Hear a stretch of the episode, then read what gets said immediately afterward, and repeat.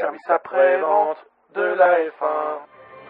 Gentlemen, start your engines and let's get ready to rumble! It's lights out, away we go. Verstappen gets an excellent start. Sebastian Vettel needs to cover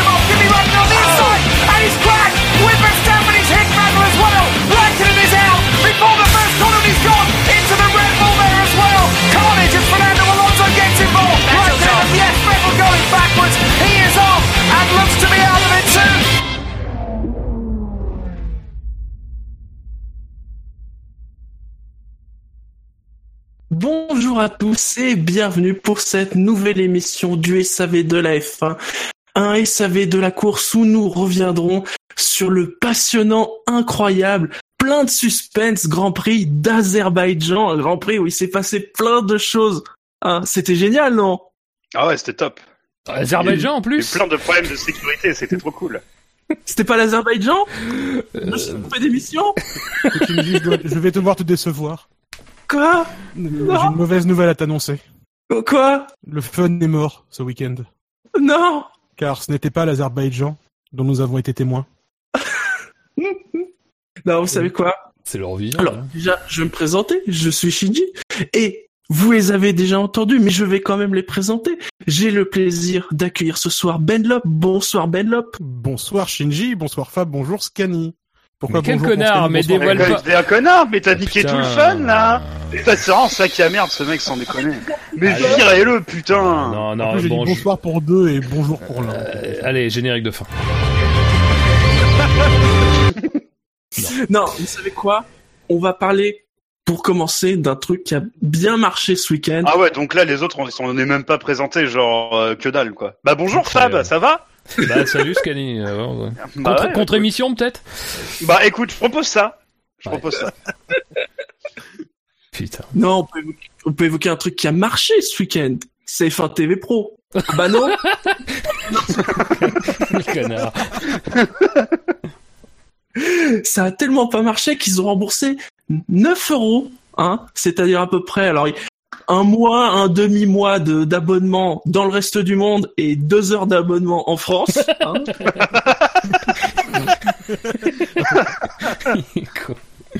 C'est vrai. Alors à noter hein, que euh, on en a beaucoup parlé dans le SAV, dans le warm-up où on a accueilli notamment Gus Gus hein, euh, pour des, des premiers euh, retours euh, sur justement ce début de, de F1 TV Pro. Euh, bon, après la course, ça n'a pas beaucoup évolué puisque visiblement ça a continué à être la merde. D'où les remboursements euh, de 9 euros. D'ailleurs, Fab, tu n'as pas regardé la course par F1 TV Pro.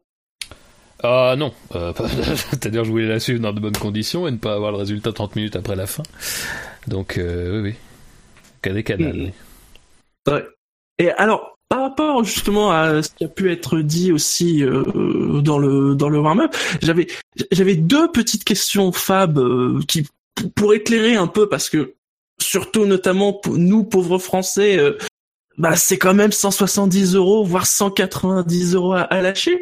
Euh, tu nous confirmes bien déjà que les commentaires français de F1 TV Pro, c'est les commentaires belges de Gaëtan. Vigneron. Absolument. Voilà. Tout à fait une fois, on dit. Oui. C'est important. C'est bien Non vrai, ça. Les tarifs sont deux fois plus chers, qu'on n'a pas d'abonnement mensuel pour tester, mais en plus, c'est Gaëtan Vigneron qui fait les commentaires. Bah sincèrement, Gaëtan Vigneron, par rapport à l'époque Jacques où c'était ta gueule, eh, va bien. Et toi mon gars, commence pas toi hein. Putain, commence pas Je veux dire, sinon on va parler de Laurence. Ah, Kat, tu te calmes. Euh... Laurence Troll, bien sûr. Oui, tout à fait, tout à fait. Euh, et de, de, de Romaine Grosjean, évidemment. Euh, du coup, ce que je voulais dire, maintenant je sais plus, c'est que oui, euh, euh, Gaëtan Vigneron sur l'échelle de TF1, c'est c'est quand même euh, un peu un peu mieux. Hein. Euh, tu veux, tu veux jouer? Ah, sincèrement, enfin, alors attends.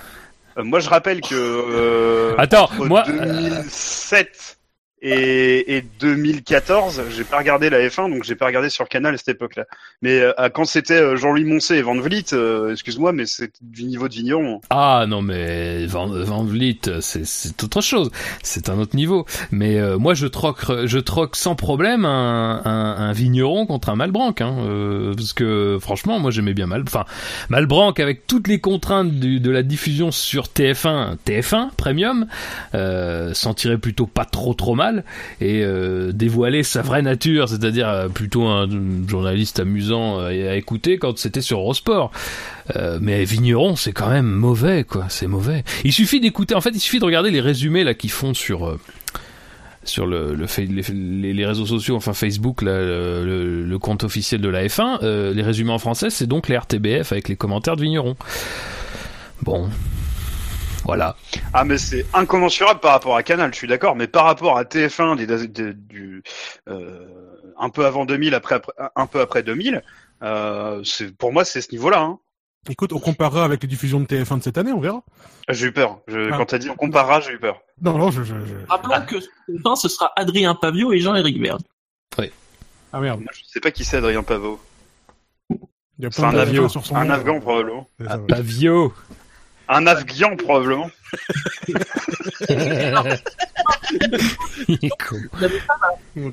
pas forcément évidente à répondre euh, vu tous les problèmes techniques euh, de, du, du service. C'était euh, sa qualité. Alors, bien évidemment, la qualité d'un stream dépend d'énormément de choses et notamment des connexions de chacun.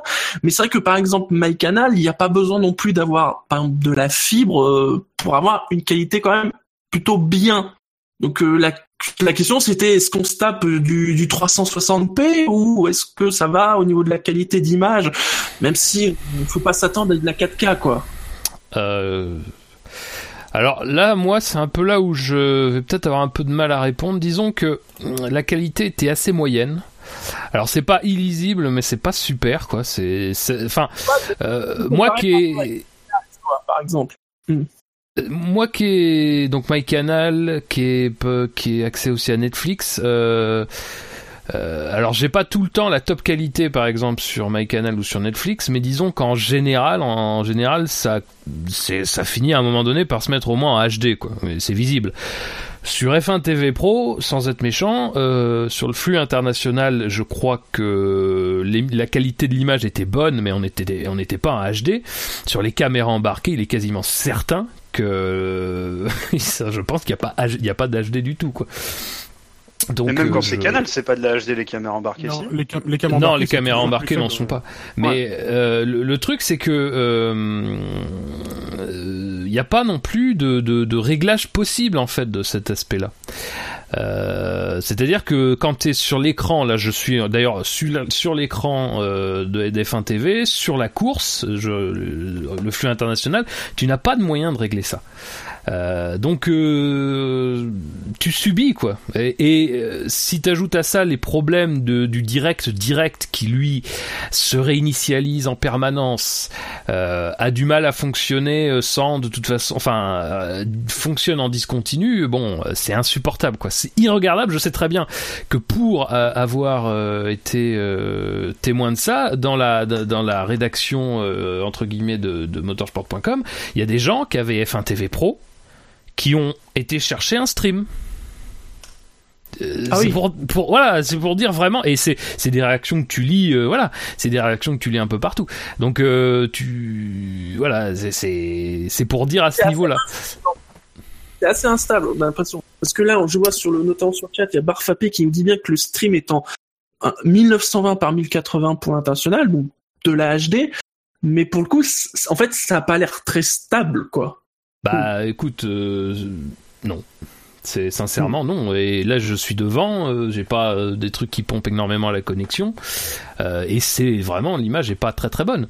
Elle est pas, c'est pas non plus brouillé brouillé quoi. C'est pas le brouillard, mais c'est pas bon quoi. C'est pas, c'est si si tu mets en plein écran, c'est pas bon du tout quoi.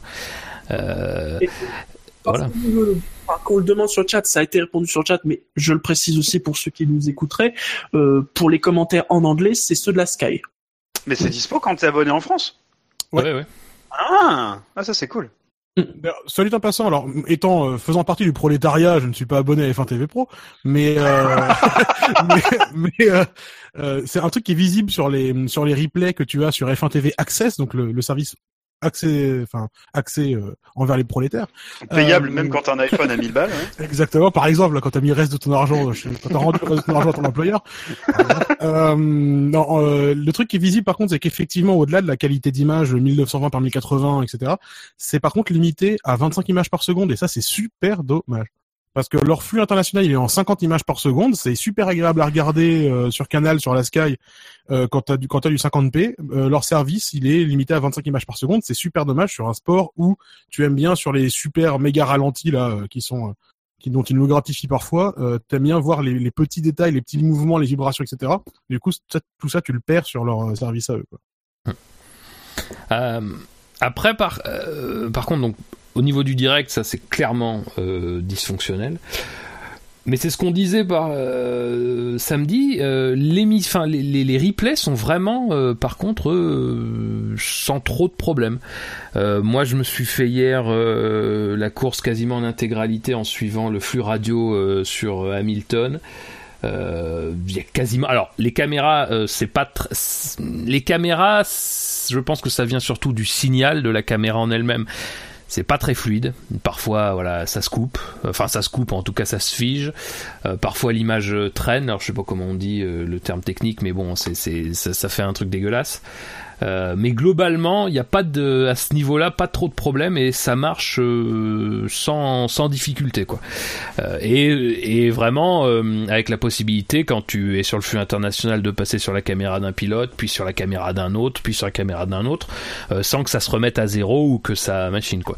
Donc, de ce côté-là, c'est plutôt réussi et euh, sincèrement, c'est plutôt agréable d'ailleurs. euh, parce que c'est vrai que pendant l'émission de samedi, on parlait du fait que pendant les essais, par exemple, euh, chez Mercedes, c'est très vrai, les, les pilotes ne, enfin, il y a quasiment pas de communication entre pilote et, euh, et ingénieur. En course, évidemment, c'est différent Euh, et c'est euh, assez intéressant euh, pour le coup de voir comment euh, les, les pilotes interagissent sur le sur la durée d'une course avec leurs ingénieurs, euh, les préoccupations. Euh, voilà, donc euh, à ce niveau-là, c'est vraiment intéressant. Le Grand Prix en le Grand Prix en lui-même sur le flux international, je ne me le sers pas regarder parce que je pense que il n'y avait pas besoin d'un deuxième visionnage pour comprendre à peu près toutes les situations. Euh, par contre, vraiment euh, regarder via euh, le flux d'un pilote et les messages radio, même si effectivement petit problème, on n'a pas le son euh, du moteur en permanence. Bon, moi personnellement, ça me gêne pas du tout, mais euh, après, je comprends que ça puisse euh, gêner. Et puis surtout je comprends pas qu'ils aient pas proposé l'option parce que ça, techniquement ça semble pas super chaud à faire. Euh, mais voilà euh, c'est vraiment intéressant sur ce plan là et euh, ça apporte quelque chose un peu plus. Et je me suis pas emmerdé sur euh, l'heure et demie qu'a duré euh, le- l'image embarquée avec euh, le flux radio d'Hamilton quoi. C'est vrai que ça, ça manque un peu le, les sons environnants, le son du moteur, je trouve, parce que globalement, du coup, quand tu actives le son, euh, la bande son qui s'appelle Team Radio, euh, bah tu, tu attends beaucoup et Oui. avec zéro son. Et quand ça parle, tu les entends, mais du coup, enfin, c'est c'est c'est quand même très, ça fait quand même très vide, quoi. Je, je... Ah faut, oui, faut non, se mais mettre de la sûr. musique, en- faut se mettre de la musique en même temps. Quoi, je bah je me suis mis ouais un petit funk derrière c'était vraiment bien Ah bah voilà, très bien. Ah, ouais. l'orchestre national de Béziers Donc, plus qu'à attendre. Bon, on ne doute pas qu'ils vont mettre les bouchées doubles. Hein. C'est pas comme si le prochain Grand Prix n'était pas du tout un grand rendez-vous de la saison hyper attendu et hyper médiatisé que tout le monde attend. Je vois pas de quoi tu veux parler. la Porsche Super Cup de Monaco Quoi, les 500 miles d'Indianapolis D'ailleurs, à noter, c'est vrai que euh, les, les formules de promotion qui étaient annoncées euh, étaient pas disponibles, tout comme la, la Porsche Super Cup. Euh, donc, euh, bon, je pense qu'ils ont pas voulu trop charger. C'est pas ça, mais par contre, j'ai bien vu un de tes tweets de jeudi. Il y a le live de la sortie de la safety. oui, l'entraînement de la safety car, ouais, ouais. et de la medical car évidemment, qui est un peu moins rapide. Non, mais c'est parce que Gaëtan Vigneron était pas disponible pour commenter, en fait. C'est pour ça qu'ils ont pas pu. Donc voilà, euh, comme d'habitude, hein, on vous dira pas est-ce qu'il faut prendre, est-ce qu'il faut pas prendre. Faut chacun doit voir. Et euh, bon, pour Bah, l'instant, bah, qui vient de, qui vient de commencer. Du coup, euh, il aurait fallu prendre. Vous auriez eu euh, 15 jours gratuits. Mais euh, mais voilà quoi. Euh, oui, alors par contre, faut noter ça. Oui, il y a eu des efforts de remboursement quoi. Oui, au moins c'est c'est c'est louable. Fermons cette page et fermons cette Car page. comme Gus Gus euh, me le faisait remarquer, François Fillon, lui, ne l'a pas fait. C'est vrai. C'est vrai. Passons à cette euh, course du Grand Prix d'Espagne. Et bien évidemment, nous allons commencer par les notes. Et oh là là, quelle surprise C'est la plus mauvaise note de la saison Oh là là Oh Sachez, cher public, que vous avez décerné un 8,2 à cette course du Grand Prix d'Espagne. Au niveau de l'équipe du SAV, euh, parmi ceux qui ont voté, les notes s'étalent. Elles commencent par un, par un 7 de Bilo. Nous avons un 7,44 de Spider. J'ai mis un 8. Fab a mis un 9. Dino un 9,76. Redscape a mis un 9 avec un petit commentaire. Il nous manque que le logo de TF1 en lieu et place de celui de Canal et on se serait cru dans ces courses ennuyeuses de l'ère V8 entrecoupées tous les 15 jours de deux épisodes de Walker Texas Ranger à quand Chuck Norris dans la As. Et tu es fou Redscape. Il aurait cassé encore plus de voitures. Euh, Steady, tu as mis un 10, Marco a mis un 10 et demi et Benlop, tu as mis un 10. Oui, en La hommage, à Pierre, en hommage à Pierre Gasly, euh, tombé au combat au rang, Tombé au front. tombé au front, aux mains, aux mains de- du gros Jean. euh. Donc, la, la note globale de ce Grand Prix est de 8,89. Voilà, c'est la plus mauvaise note. Parce que l'Australie, c'était un 11,74 et même avec ces un ou deux points de rab de premier Grand Prix de la saison, euh, ça, ça fait pas, ça fait pas aussi bas. voilà. Ah ouais. C'était chiant. Disons qu'en Australie, au moins, il y a eu un retournement de situation. C'est vrai. Enfin, c'est tout. Enfin, je, je... Là, honnêtement, ce Grand Prix-là, on, on, je sais, moi, je l'ai ressenti comme ça. J'ai l'impression de revenir euh, à mon sentiment d'après Australie, où je me suis dit, putain, mais en fait, cette saison, euh, jamais personne pourra dépasser personne. Ça va être le, on va se faire chier. Après, on a eu trois courses qui étaient incroyables sur tous les plans. Et on s'est dit ah bon en fait finalement non c'était et puis là en fait on, re- on revient sur quelque chose de plus classique. Euh, Est-ce qu'on n'a pas été un peu spolié par les précédents Grands Non, enfin. Eu- Autant, autant j'avais très très peur après Melbourne parce que pour moi Melbourne c'est un Grand Prix qui est spectaculaire. Bon visiblement euh, j'ai pas le bon référentiel mais admettons. Euh, autant Barcelone, enfin moi dans mon référentiel à moi ça a toujours été une course de merde. Il s'est jamais rien passé sur ce sur ce Grand Prix. Euh, et bah pour moi c'était juste une course normale en Espagne quoi. Et paradoxalement, les deux, alors c'est vrai qu'il y a de ça, un joueur en 2015 par exemple, il y avait déjà eu un 8,75. Vous voyez, c'était encore plus bas. Mais les deux précédentes années, les notes avaient été très bonnes. hein. Un 17,36 pour le Grand Prix d'Espagne 2016 et un 15,33 en 2017. Ouais mais parce que dans le tas il y a Verstappen qui gagne alors que bon la course si je, je me rappelle même plus je me rappelle juste qui gagne quoi. Bah après, si tu regardes les, les, les, les- nos notes à nous, là, depuis qu'on note en 2014, euh, il y a eu un 12-40 en 2014 qui doit correspondre, ça va être la lutte entre les deux Mercedes, euh, où elles sont séparées d'une seconde, enfin d'une seconde quasiment toute la course. Euh, donc c'est un 12 un 12-4, c'est pas trop mal dans, le- dans l'absolu. Euh, après, euh, c'est surtout qu'il y a des luttes aussi pour la victoire. Alors évidemment, celui de 2016, c'est grand spectacle, les deux Mercedes se sortent, euh, bon, euh, voilà, Verstappen contre Raikkonen pour la victoire. L'année dernière, c'était une belle course, une vraie belle course, une course tactique en plus, euh, où euh, Vettel et Hamilton se sont affrontés, mais euh, là, bah là, le truc, c'est que bon, déjà, de toute façon, le circuit de Barcelone en lui-même ne favorise pas le fait de rester euh, près d'une voiture. Mais en plus, si t'as pas, euh, si t'as pas la chance d'avoir un élément, parce qu'en fait, les éléments extérieurs, genre le safety car, faut qu'il arrive bien placé. Au début, en général, c'est pas forcément le plus propice à créer des événements. On l'a bien vu à Melbourne d'ailleurs. Hein. À Melbourne, il y a un safety car au début. Y a, euh, bon, c'est pas non plus super quoi. Donc je sais pas. Non, Pour moi, c'est vraiment ce tracé qui est pourri. On devrait le virer. D'ailleurs, je comprends pas qu'on aille dans un pays du tiers monde comme ça. Moi, je vois pas trop l'intérêt. Mais- ça leur coûte des millions. Ils ont autre chose à faire. Mais il a pas. le gars. Oh, Non, puis bon, une course aussi chiante au pays de la sieste, moi je suis pas. Si la Catalogne devient indépendante, ils devront bien relocaliser le Grand Prix d'Espagne autre part. Ouais, on va le remettre à Valence. Mettez-le à. Montjuic. Oui, très bien. Et à Barcelone aussi. Non, mais c'est vrai que c'est une piste sur laquelle glo- globalement t'as un virage sur lequel il peut se passer un truc, qui est le premier virage. Et encore, c'est pas un virage très lent, donc pour pouvoir faire un dépassement, il faut avoir un différentiel assez important de vitesse, ce qui n'arrive que rarement, considérant que le dernier virage c'est un virage rapide, donc de toute façon tu te fais décrocher par la voiture de devant. Euh, oui, c'est rarement une piste effectivement où il y a de grosses batailles euh, roue contre roue. Quoi. Allez, messieurs, si vous n'avez rien d'autre à, à rajouter, je vous propose que l'on aborde, bien évidemment, le quintet plus ou moins.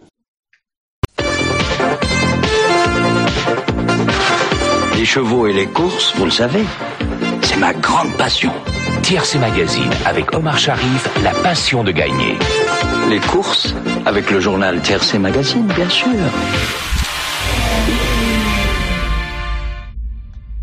Je, je viens de me rendre compte qu'en fait, ce qui fait très kitsch dans ce jingle, c'est la basse derrière, qui est complètement une basse de carnaval dégueulasse, tu sais. To. C'est ça le plus kitsch de tout le le le, le- Ah, de bien tout sûr. le jingle. Euh, Faites faites rembobinage et réécoutez, c'est passionnant à écouter la basse de ce jingle. Très bien, messieurs. Je vais commencer déjà en remerciant les 67 votants qui ont eu le courage de remplir le quintet plus ou moins de ce Grand Prix. Il faut le dire, vous avez eu du courage, vraiment. Ça n'a pas dû être simple. Ce qui était pas Ah, simple, c'est de se réveiller après, en fait, pour le faire. Bah oui, voilà, déjà. hein. Je précise hein, et je rappelle que bien évidemment le classement euh, du quintet plus ou moins de ce Grand Prix d'Espagne, vous l'aurez dans un tableau dans l'article de ce podcast. Peut-être même que vous l'avez déjà devant vos yeux. hein. Il suffit juste de cliquer sur la borne spoiler. Et alors on va faire une, une petite remontée du classement. Et alors, première nouvelle, Max Verstappen n'a pas fini dernier du quintet plus ou moins cette semaine. Bravo, bravo, bravo. Bravo Max. Voilà. Bon, après, le dernier du quintet plus ou moins cette semaine, Bravo. je peux pas vous dire. Oui. Romain Romain Grosjean. Ça, je tousse, c'est incroyable. Il se peut que ça soit un pilote qui n'ait pas fini le premier tour. Ce petit un pilote qui roule pas sous le pavillon de son vrai pays.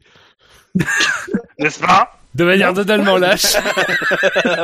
N'est-ce pas? Un monsieur qui fait des vidéos sur les freinages dans les routes avec sa femme, qui tombe parfaitement à bonne aloi. Attends, il fait des traces de freinage avec sa femme en vidéo, mais c'est dégueulasse. Oh. Oh. Ah oui. Oh la, oh la, oh la belle, oh la belle marron Oh. Voilà. Ça y est, c'est fini, Scatophile, on a fait. Suivant. Donc, Romain Grosjean qui est dernier avec un, un score de moins 474. Alors, il a quand même... Il y a combien de votants, rappelle-moi? Il y a, il y a 67. Il y a un votant qui l'a mis premier de son quintet plus. Donc, il a 8 po- positifs. Très bien. Et donc, 482 votes négatifs. Ça fait combien ça divisé par 66 Euh, je regarde la colonne des premiers du quintet moins. Attends, je...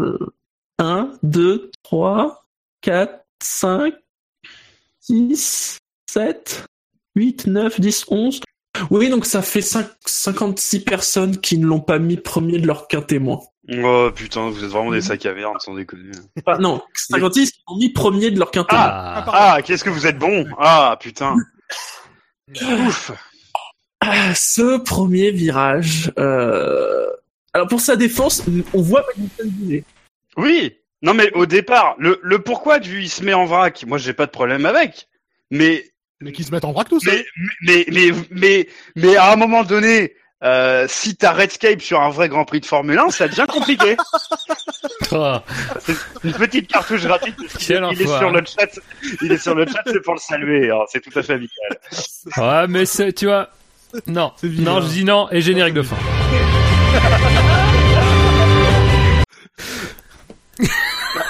faut, faut pas me donner Ah les ouais. jingles. Euh, oui.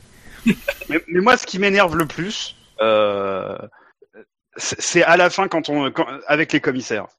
Non mais c'est ça le pire.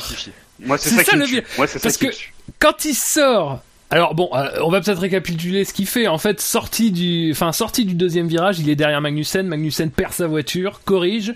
Ça surprend Grosjean, qui perd à son tour sa voiture, ne parvient pas à corriger. Se dit, il y a peut-être moyen que je reprenne. euh, il se dit, l'avant va va recoller. Je vais peut-être pouvoir reprendre la voiture. Donc il met un petit coup d'accélérateur. Bon, finalement, elle part complètement. Et du coup, lui garde le pied sur l'accélérateur, se met en vrac et revient vers l'intérieur de la piste. Évidemment, il y avait une dizaine de voitures derrière lui. Euh, et donc là, accroche euh, Hülkenberg et, Gasly. C'est l'abandon des trois. Euh, lui, quand il sort de la voiture, à Canal, il dit oui, j'ai eu un mauvais réflexe. Enfin, c'est un réflexe humain de garder le pied sur l'accélérateur. Je pouvais rien faire. Et quand il va devant les commissaires, les commissaires nous disent dans leur décision qu'il a dit qu'en fait, il avait choisi de garder le pied sur l'accélérateur parce qu'il pensait pouvoir retraverser la piste du côté droit, c'est-à-dire à, l'opposé d'où il était au début, pour pouvoir être évité par tout le monde derrière. Bah oui. Parce que bon, non mais je veux dire, je sais pas, mais ne dis ne dis jamais personne. que tu fais exprès de faire un truc complètement con. Non, je sais moi pas. aussi quand je vois un moi aussi quand je vois un camion qui arrive, je décide de traverser parce que c'est la façon la plus sûre de faire. Bien sûr. Enfin, je vais pas. Après, vu comment il s'y est pris, je comprends qu'il était surpris que Magnussen arrive à rattraper un dérapage, hein, parce que lui, manifestement, ça, ça lui viendrait pas à l'esprit. De... disons qu'il s'est pris euh, deux points sans permis et euh, trois places de pénalité à Monaco. Parce que des places de pénalité à Monaco, en plus, ça fait toujours plaisir. Mais je trouve que c'est franchement pas cher payé. Pour moi, ce qu'il a fait hier, c'est plus dangereux que ce qu'il a fait à Spa 2012. Ah, mais largement. Oui. Spa 2012, c'est une petite connerie qui a des conséquences énormes. Enfin, c'est une petite connerie, c'est une vraie connerie, mais c'est pas grand chose et ça a des conséquences énormes. Là, ce qu'il fait, c'est énorme et ça a des conséquences minimes par rapport à ce qui aurait pu se passer. Ouais, ouais, ouais. C'est, c'est complètement inconscient. Il part du côté gauche, on sait tous que, je veux dire, s'il aplatit le frein, il finit tout seul gentiment, il glisse dans les graviers, il est tout seul abandonné et personne ne pleure à part, euh, à part sa femme. Mais je veux dire, je, je, je, je Ouais, je et encore. Et encore. Ça se Sacha, trouve, hein, on, on sait Ouais. pas, on sait pas. Ouais, Sacha, peut-être. Je, je vais faire une blague dégueulasse. Mais, Oui, Oui, non. que tu t'es arrêté à temps, j'ai Sa- entendu. Sacha pleure et Sacha te mouille, oui, oui, oui. Oh, ça va, on l'avait. Oh, ça va, ça va.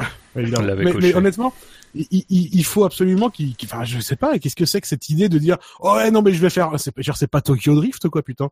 Je, je, j'ai, rien compris. C'est ultra dangereux et je trouve vraiment que trois places, c'est vraiment, vraiment pas cher payé. Clairement. Je suis d'accord. Non, mais il a quand même essayé de justifier que de passer devant les gens en travers, c'était c'était le, le, le geste à avoir et à légitimer ce qu'il a fait. Moi, sincèrement. Oui, oui, non, mais oui. Sincèrement, mais moi, mais ça me met sur le cul. Il aurait eu les deux roues arrière pétées ou j'en sais rien. Enfin, il pouvait pas maîtriser sa bagnole. Bon, bah, la voiture, elle va là où il peut. Là, c'est lui qui l'emmène. Enfin, c'est délibéré. C'est scandaleux et je partage complètement ton avis, Benlop. Là, c'est extrêmement dangereux ce qu'il a fait, bien plus que ce qu'il a pu faire avant. Et par contre, euh, moi, ce que je vois, c'est que comme en 2012, alors là, ça va être vous les spécialistes parce que moi, j'avais pas trop trop suivi la saison, mais euh, il a une voiture qui peut marcher, qui peut marquer des gros points. Hmm. Son coéquipier, il marche bien. Et, et Magnussen marche bien et marque des gros points. C'est ça. Et pour moi, c'est c'est un peu comme en 2012. Et donc là, euh, il, il refait comme en 2012. Il se, il, il tient absolument pas la pression, quoi. Bah, je crois que l'accident, enfin, je crois que son, son accident et, et en fait le fait qu'il garde le pied sur l'accélérateur, c'est un peu lié à tout ce début de saison en fait, où euh, en Australie, euh, bon, il fait rien de mal, il fait tout bien. Euh, bon, il se fait battre par Magnussen, mais il fait tout bien. Euh, par la suite, euh, il y a jusque finalement à euh, jusque finalement à- en Azerbaïdjan, il a rien à se reprocher. Euh, à Bakou, il fait la connerie énorme. euh, et là, du coup, il se voit en train de partir alors qu'il est juste derrière Magnussen. Il doit être euh, 7 ou 8ème. À ce moment-là, il se voit partir en tête à queue. Il se dit non, c'est pas possible. Faut que je tente de la rattraper. Euh, parce que là, je vais, je vais quand même pas encore me planter comme une merde. Et du coup, il fait un truc totalement irrationnel. Euh, garder le pied sur l'accélérateur. Bon, moi la, moi, la justification, mais je trouve ça minable, mais même juste d'un point de vue tactique. Quoi. Mais tu vas dire à des commissaires que t'as fait exprès de garder le pied sur l'accélérateur pour retraverser la piste, alors que t'étais, t'étais euh, en, en perpendiculaire. Mais c'est complètement con. Enfin, je sais pas, mais Non, mais euh, même si même si c'est vrai, ne le dis pas parce que là à un moment donné tu passes vraiment pour une grosse euh, enfin pour pour un pour un très très mauvais pilote quoi. Euh, et pour- Ouais, pour moi, c'est c'est sa justification qui mérite un Grand Prix de suspension, quoi. Le, Bah, j'ai l'impression peu commissaires ils lui mettent euh, pour la justification parce que dans la, enfin l'absolu le geste et tout mais regarde si tu lis la décision des commissaires ils disent oui bah alors puisque Grosjean a choisi de machin bah nous on choisit de le pénaliser. J'aime bien ils finissent comme ça ils disent, nous on choisit de pénaliser. Mais euh, Enfin, je veux dire, je sais pas, mais bon, il y a ça. Et puis, enfin, moi, je pense qu'il y a un peu tout ça dans sa tête, quoi. Euh, que il, sans doute, il, je sais pas, il se croit dans F1 2017. Il pense qu'il va, euh, qu'il va ghoster en milieu de la piste et que ça va bien se passer. Mais il y a, il y a- non, mais c'est vrai, c'est vrai. On dirait ça, quoi. Dans F1 qu'on dirait. 2017, c'est ce qui se passe en ligne. Hein, si un mec part en tête à queue, hein. il, il continue euh, pied sur l'accélérateur, mais parce qu'il sait très bien qu'il va se faire euh, traverser par les autres voitures et qu'il y aura pas de dégâts. Mais là, je, je gars, crois que dans le jeu, ça s'appelle le dispositif anti-Grosjean. Je- oui, dans, dans le, dans, le, dans le code source du jeu, ça s'appelle comme ça. Non mais d'ailleurs, Fab, toi en tant que journaliste F1, comment est-ce que tu appréhendes les distances de freinage?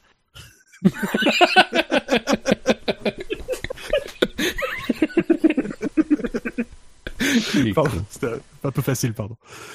Euh, il y a, sur le chat, il y a Lemon and Stone qui nous euh, rappelle un truc que, effectivement, euh, c'est le moment. C'est que le mec, il est délégué du GPDA, quoi.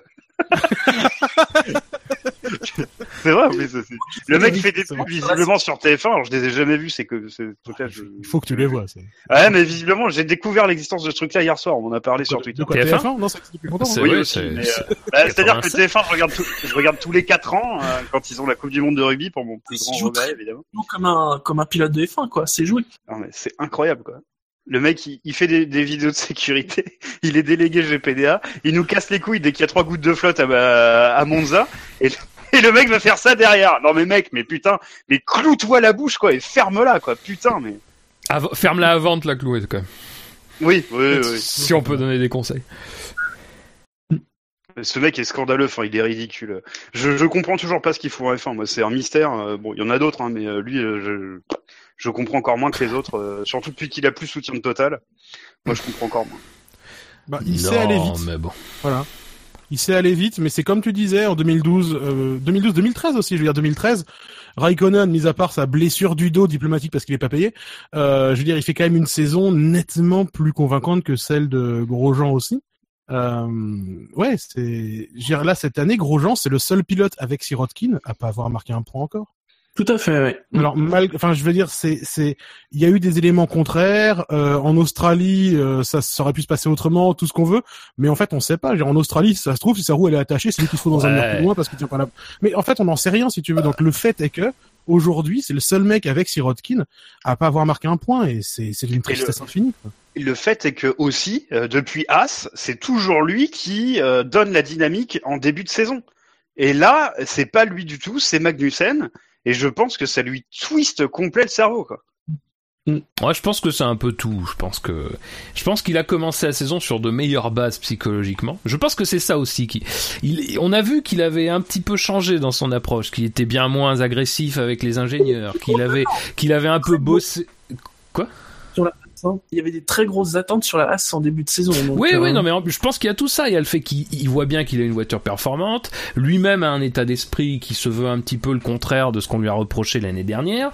Euh, finalement, la première course prouve que bah ça, ça va bien aller, que bon, effectivement, faut régler ce problème des arrêts au stand, mais sinon ça va bien aller. Et puis finalement, t'arrives à la deuxième course, ça, ça marche pas. Euh, T'arrives à la troisième course, ça marche pas. La quatrième, tu te sors sous safety car.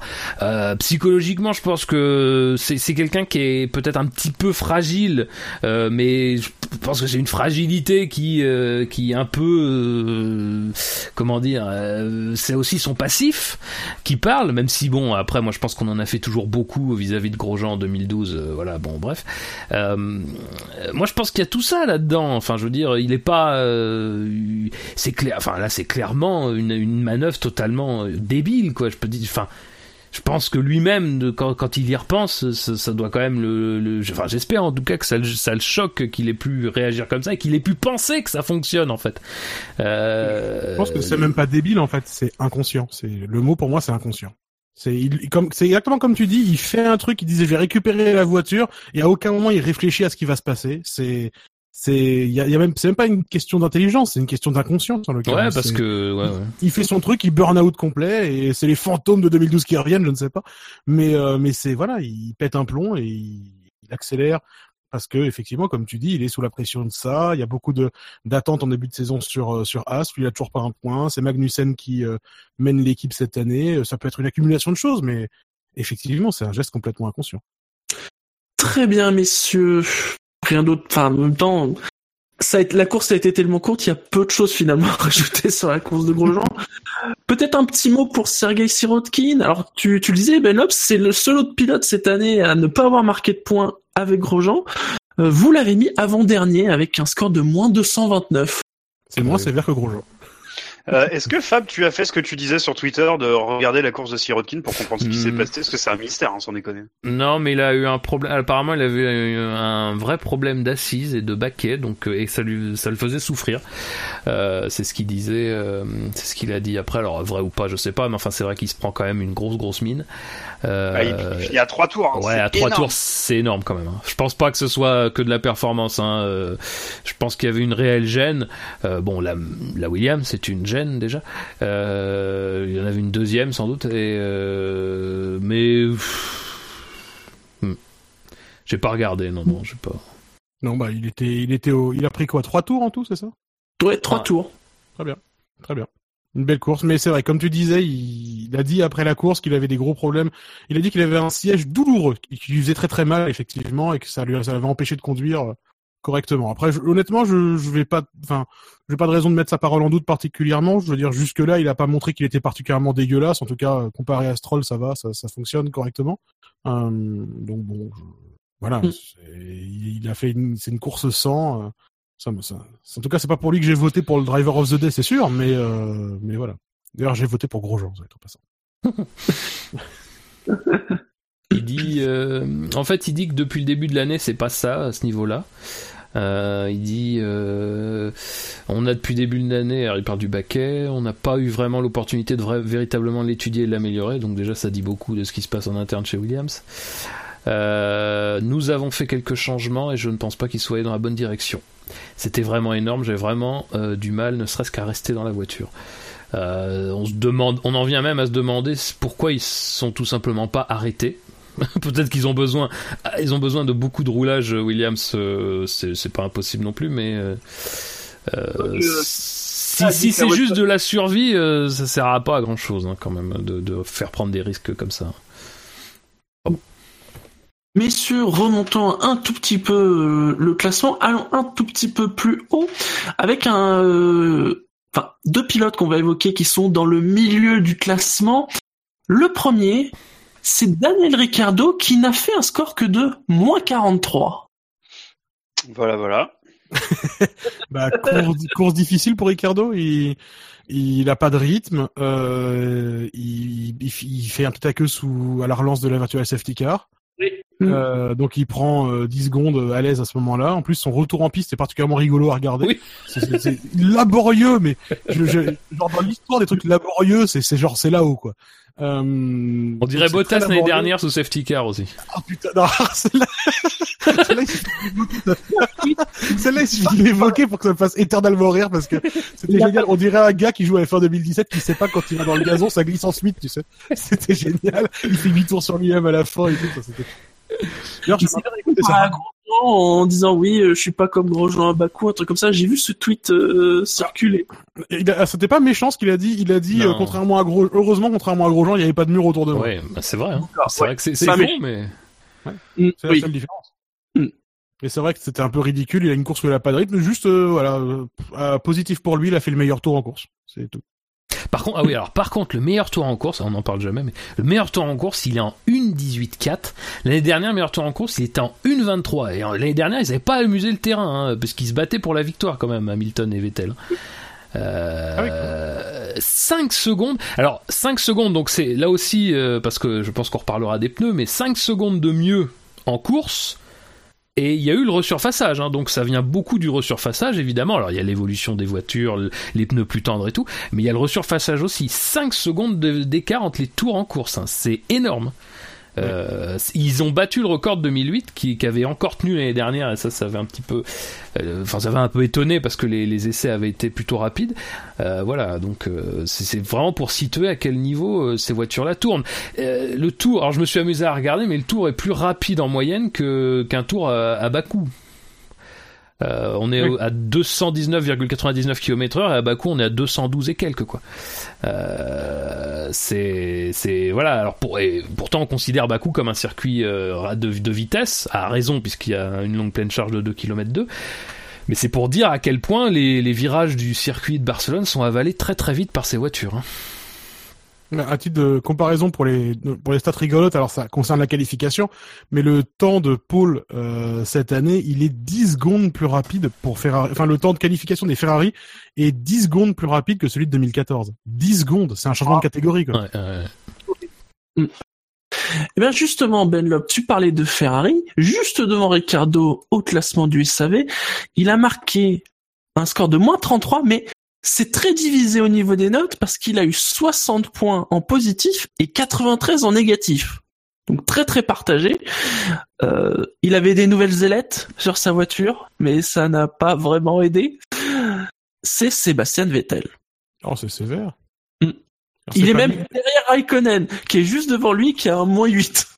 C'est- pas lui qui choisit de rentrer comme un con euh, sous VSC. hein. Je, enfin, c'est, c'est, je trouve ça sévère parce que en vrai, bon, il fait sa course. Les, les Ferrari ont pas le rythme ce week-end par rapport aux Mercedes.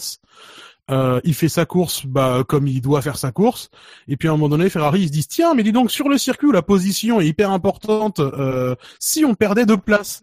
Voilà, c'est, c'est, je- je- c'est pas de sa faute quoi. Il fait la course qu'il peut, mais euh, il a pas fait de grosses conneries, Vettel à mon souvenir, si. Non. Non, il prend un bon départ. euh. Oui, en plus il prend un bon départ. Non, non. Il a pas fait de conneries. Euh, le- Alors après, alors moi c'est pas sur la course de Vettel particulièrement, mais c'est sur en fait le, la raison de la rentrée au stand. C'est que je me dis, enfin. Alors Vettel a son discours qui est de dire euh, oui, euh, c'était euh, la seule chose à faire en gros. Il y avait pas, enfin, rester en piste n'était pas une option. Mais alors quand tu vois que tout le monde l'a fait.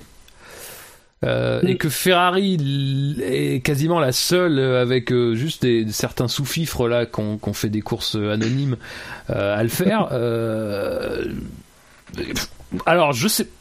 En fait, c'est tellement Vettel- gros que je vais finir par vraiment croire qu'il y a eu un problème de pneus, quoi, parce que Déjà, Vettel, il est, il est, euh, parmi les, les, les premiers, il est celui qui change son, son set de pneus tendres le plus vite, hein, au bout de 17 tours. Il y a déjà ça. Bottas, c'est 9, Hamilton, il tient 25, Verstappen, il tient 34 tours. au, au moment où il s'arrête, euh, on suppose que c'est pour essayer de pas se faire undercutter par Bottas. Ce qui, ce qui Ouais. est valable comme, comme raison. Mais c'est vrai que du coup, d'ailleurs, ça lui fait beaucoup de tours à faire sur les, sur les médiums. Bah, il en reste 49. Alors Bottas, lui, il a, enfin, Oh, mais il il l'a s'arrête vachement. Tu me diras, il s'arrête vachement tôt, il profite de la VSC. Après, c'est sûr. C'est une opportunité. Ça aurait été une vraie opportunité s'ils avaient re-eu des softs à mettre. Mais ils en avaient plus. Ah ouais, parce que mine de rien, on n'a pas parlé, mais le choix de Ferrari était très très agressif sur ce week-end. Ils avaient beaucoup de super tentes, ce qui n'était pas avéré être une excellente idée. Euh, Mais euh, voilà. Il y a ça, il y a ça de monde, aussi. en fait. hein. Williams aussi, d'ailleurs, on en a pas parlé quand on a parlé de Sirotkin, mais Williams aussi, Ouais. ils avaient ramené euh, quasiment, ils avaient- genre, je crois que pour tout le week-end, ils avaient un train de soft, ce qui s'est avéré être, euh, c'est effectivement euh, pas, pas génial. Voilà. Non. Je- Pas tip top. Non, pas tu- c'est ça. Ce qui est bien, mais pas top.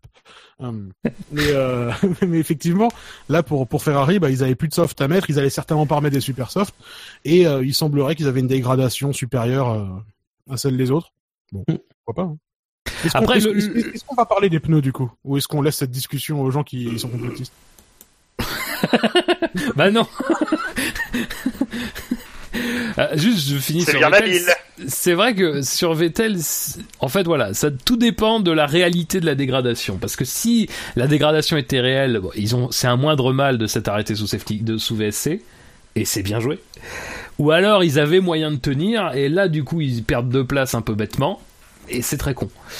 Euh, évidemment, le discours de, Ferrari derrière, c'est de dire que c'était une bonne chose. Mais après, moi, quand je vois que tous les autres l'ont fait, je me dis c'est quand même bizarre. J'ai pas le sentiment que Vettel était particulièrement en difficulté. En réalité, quand tu vois, bon, alors évidemment, Bottas est plus rapide, la Mercedes était plus rapide sur ce week-end. Euh, mais encore une fois, on est à Barcelone. Il y a sans doute moyen d'imprimer un rythme moins important et en se mettant à l'abri dans la ligne droite. Euh, en tout cas, moi, j'ai pas le souvenir que son rythme se soit particulièrement affaissé. hein. Bah c'est ça, c'est ça, c'est ça. Mais peut-être qu'en fait ils ont, ils, je sais que, alors je sais qu'ils, ils- pour avoir écouté un tout petit peu de la caméra embarquée, et à un moment donné ils disent à Vettel quelque chose comme euh, euh, attaque, attaque, euh, enfin euh, euh, ou stand-by, un truc comme ça. Stand-by, euh, Bottas, euh, enfin chez Mercedes ils savent pas ce qu'ils vont faire avec Bottas. Euh, sous-entendu, voilà, ils savent pas s'ils vont pas s'arrêter une autre fois, quoi. Euh, donc alors après, est-ce que euh, de ce côté-là, ils ont euh, peut-être parié euh, sur le fait qu'à la fois, bah, ça allait être difficile de finir la course avec ces pneus-là, et en même temps que peut-être ils seraient pas les seuls à s'arrêter, et en sautant sur la première VSC venue pour le faire. Euh, bon, c'est peut-être juste un pari raté. Hein. Après, c'est pas, c'est pas non plus très grave, mais euh, je sais pas, c'est bizarre. Et alors sinon, De toute façon, au final, il avait pas mieux à aller chercher que la troisième place, hein, parce que les autres étaient quand même très, très, très, très loin devant. hein. oui, oui. Bah, il Oui. avait la deuxième euh, dans l'absolu. Enfin, Ouais, je, pense, je, je pense pas que sur euh, sur euh, sur la durée du Grand Prix, Bottas serait resté derrière. bah, enfin, à quel moment il l'aurait dépassé vu le, vu le circuit euh, ouais. Regarde Verstappen, il tient facile euh, avec son aileron pourri, quoi. Donc. euh. Là, combien de tours Leclerc a tenu devant Alonso, quoi Bon, on dira, on dira ce qu'on veut sur la McLaren. Je sais que ça va faire parler, mais mais mais bon, tu vois, je, enfin, il y a- il est quand même censé y avoir une différence entre les deux bagnoles. Et tu le nombre de tours où Alonso arrive à défendre, il n'y avait pas un différentiel tel, pardon, il n'y avait pas un différentiel tel entre euh, Vettel et ses poursuivants. Je, pense- je pense qu'il aurait pu garder. Après, comme dit Fab, c'est une question de est-ce que la dé- est-ce que la dégradation était euh, était si importante que que c'était mort? Mais après, ils font pas un arrêt pourri sur Vettel, hein? Ah si, 5 Ils secondes. Si, font un arrêt en si. trois. Ouais, voilà. Ouais, plus de 5 secondes l'arrêt, effectivement. Bah, c'est comme ça qu'ils perdent deux positions au lieu d'une, en fait. Ouais, bah oui. oui. Et alors sinon, c'est rétro sur le Halo. J'espère que vous avez pas apprécié parce que c'est déjà interdit. Alors, C'est les rétros sont autorisés. Les rétros sont autorisés. Et les Les, LED. les ailettes au-dessus sont pas autorisées. Euh, ça m'a fait beaucoup rire parce qu'effectivement, quand tu regardes le détail, ils se sont amusés, en fait, à mettre les ailettes. Elles, elles démarrent sur la structure de l'aileron, de- du, du rétro. Histoire Oui. de pas dire, c'est accroché au halo. Regardez, non, c'est accroché au, au rétro. Et bon, Ouais. faut jouer sur le règlement quand même. Donc, effectivement, ils ont dit, bon, ça va pour cette fois, mais on va quand même clarifier qu'en fait, non. Bon, Non. après, euh, voilà. Mais bon, on verra s'ils si, s'ils gardent du coup les rétros sur le halo ou s'ils reviennent à un placement plus conventionnel. Moi, j'ai rien contre le fait qu'ils commencent à habiller un peu le halo. Ça le, ça le rend un peu plus partie intégrante de la voiture, je trouve. Enfin, euh, au-delà de, de ce, ce côté ailette euh, rétro, euh, c'est déjà quand même bien le cas et bien le cas un peu partout. Hein. Le nombre de mini ailerons, tiges qu'on voit maintenant sur le bord du... Il y a que Mercedes qui en a absolument rien à faire, mais eux, ils peignent même pas le halo. Non, eux, ils s'en battent les couilles. C'est Alors genre, là, euh, eux, ils en ont rien à branler. Ah, tout. Dodge Qualitat Ah Allô Allô Le pire, c'est qu'on dit ça, c'est que, enfin, on voit rien de truc visible, mais si ça se trouve, à l'intérieur, ils ont mis un truc super complexe, si ça se trouve, c'est le truc qui paraît le plus basique, mais c'est peut-être le- Ah, en collaboration avec Pirelli et la FIA, tu veux dire. Bien joué. Ils ont un, ils ont un W duct à l'intérieur, un nouveau système euh, vraiment complexe. Allez, remontons là encore le classement. Au, au- tiens, au passage, sachez que, que Gasly a, a fait un score de moins 4 et Hülkenberg a eu 2. Mais c'est hyper injuste. Bravo, Hulk. Par rapport à Grosjean, vous voyez, c'est, c'est pas forcément proportionnel euh, à la distance parcourue. C'est- qui, les- c'est qui les mecs, c'est qui les sacs à merde qui ont mis des, des votes négatifs à, Gasly C'est pas possible. Non, mais, Merci non, aux mais- auditeurs. Chers auditeurs. non, mais surtout, surtout, c'est à peu près aussi con d'en mettre des positifs et des négatifs. Enfin, c'est quoi ce, victi- ce victimisme de merde? Ah non, mais, Euh, euh, il, il a, il a pas fait de course, on est d'accord, mais du coup, enfin, je veux dire, il. Ouais, mais son début de course, c'était pas bon. Ah, Si tu regardes bien. Putain, dans le, pre- au premier virage, il se fait juste enfermer. Entre le par, 30e euh, et le par- par 40e Suzuki. mètre, c'était nul. hein. Très mauvais relais à ce moment-là.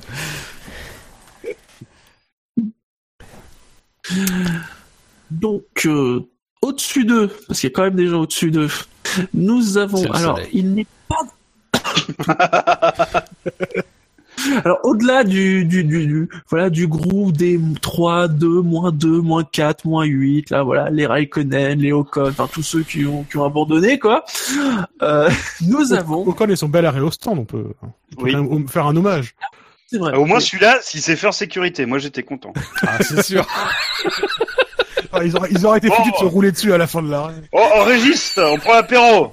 Oh bah ok, j'arrive. Mais tu sais qu'en plus, moi, le, le truc, c'est quand ils font un arrêt aussi foireux comme ça, qui prend autant de temps, je trouve pas qu'ils sont plus en sécurité du tout, parce qu'ils se précipitent quatre fois plus, parce qu'ils sont en panique. oui. Et, et en fait, ils relâchent toujours la bagnole n'importe comment quand il y a ce genre d'arrêt. En réalité, ils regardent jamais parce qu'ils sont tellement concentrés sur Euh. les problèmes qu'ils ont, en fait. Ouais, enfin là quand même, ils ont eu le temps de, de bien redécomposer tous les gestes qui consistaient Ah, en là, un arrêt au stand. là, il- Effectivement, je sais pas combien de temps a duré l'arrêt au stand. Oh là là, parce que le, le- l'écrou tombe. Et puis en plus, quand ils essaient de le remettre, je sais pas, il y a un truc derrière la roue qui pose problème. Ça doit être une autre partie de Bah, l'écrou, je sais pas. mais- Et du coup, il, tourne. Je dis, mais merde, attends, c'est dans quel sens déjà ces trous Et enfin bon, c'est fantastique. quoi. Je sais pas si vous vous souvenez dans le premier Project Cars, ça arrivait quand tu fasses un arrêt au stand, il te Ah, c'était Ah chiant. attention, l'écrou est tombé. Et Oui. oui. Là, mais genre, ça vous arrive tout le temps, bande Putain, de connards. bande- de gros cons et tout. Mais oui, mais putain, ça tu pétais un plomb, putain. Et bah, là, tu t'étais fait ta stratégie aux petits oignons, t'avais sauvé tes pneus durs là. Et, euh, et là, et là, tu viens pour faire ton, ton relais en soft à la fin où tu vas péter la gueule de tout le monde. Oh putain, on a fait tomber l'écrou, dis donc, attends, on en cherche un autre dans le camion, bouge pas. C'était tellement énervant, putain, c'était chiant. Et c'était juste, mais jamais random en plus. c'était- tout le temps et tout. T'es là, mais putain, bande de gros connards de merde. Bah, voilà, arrêtez, C'était les mecs de chez Force India, c'est ça l'explication. Voilà, c'est ça. Très bien, messieurs. Et donc, à, à la septième place du classement, nous retrouvons Max Verstappen, qui n'est donc pas dernier du classement cette fois-ci, mais qui ne marquera pas de points. Putain, Hein donc, chaud. il restera toujours à son moins un. Ah non, Non, mais bah, septième, finit- de- septième, Euh, septième euh, en partant de la première place.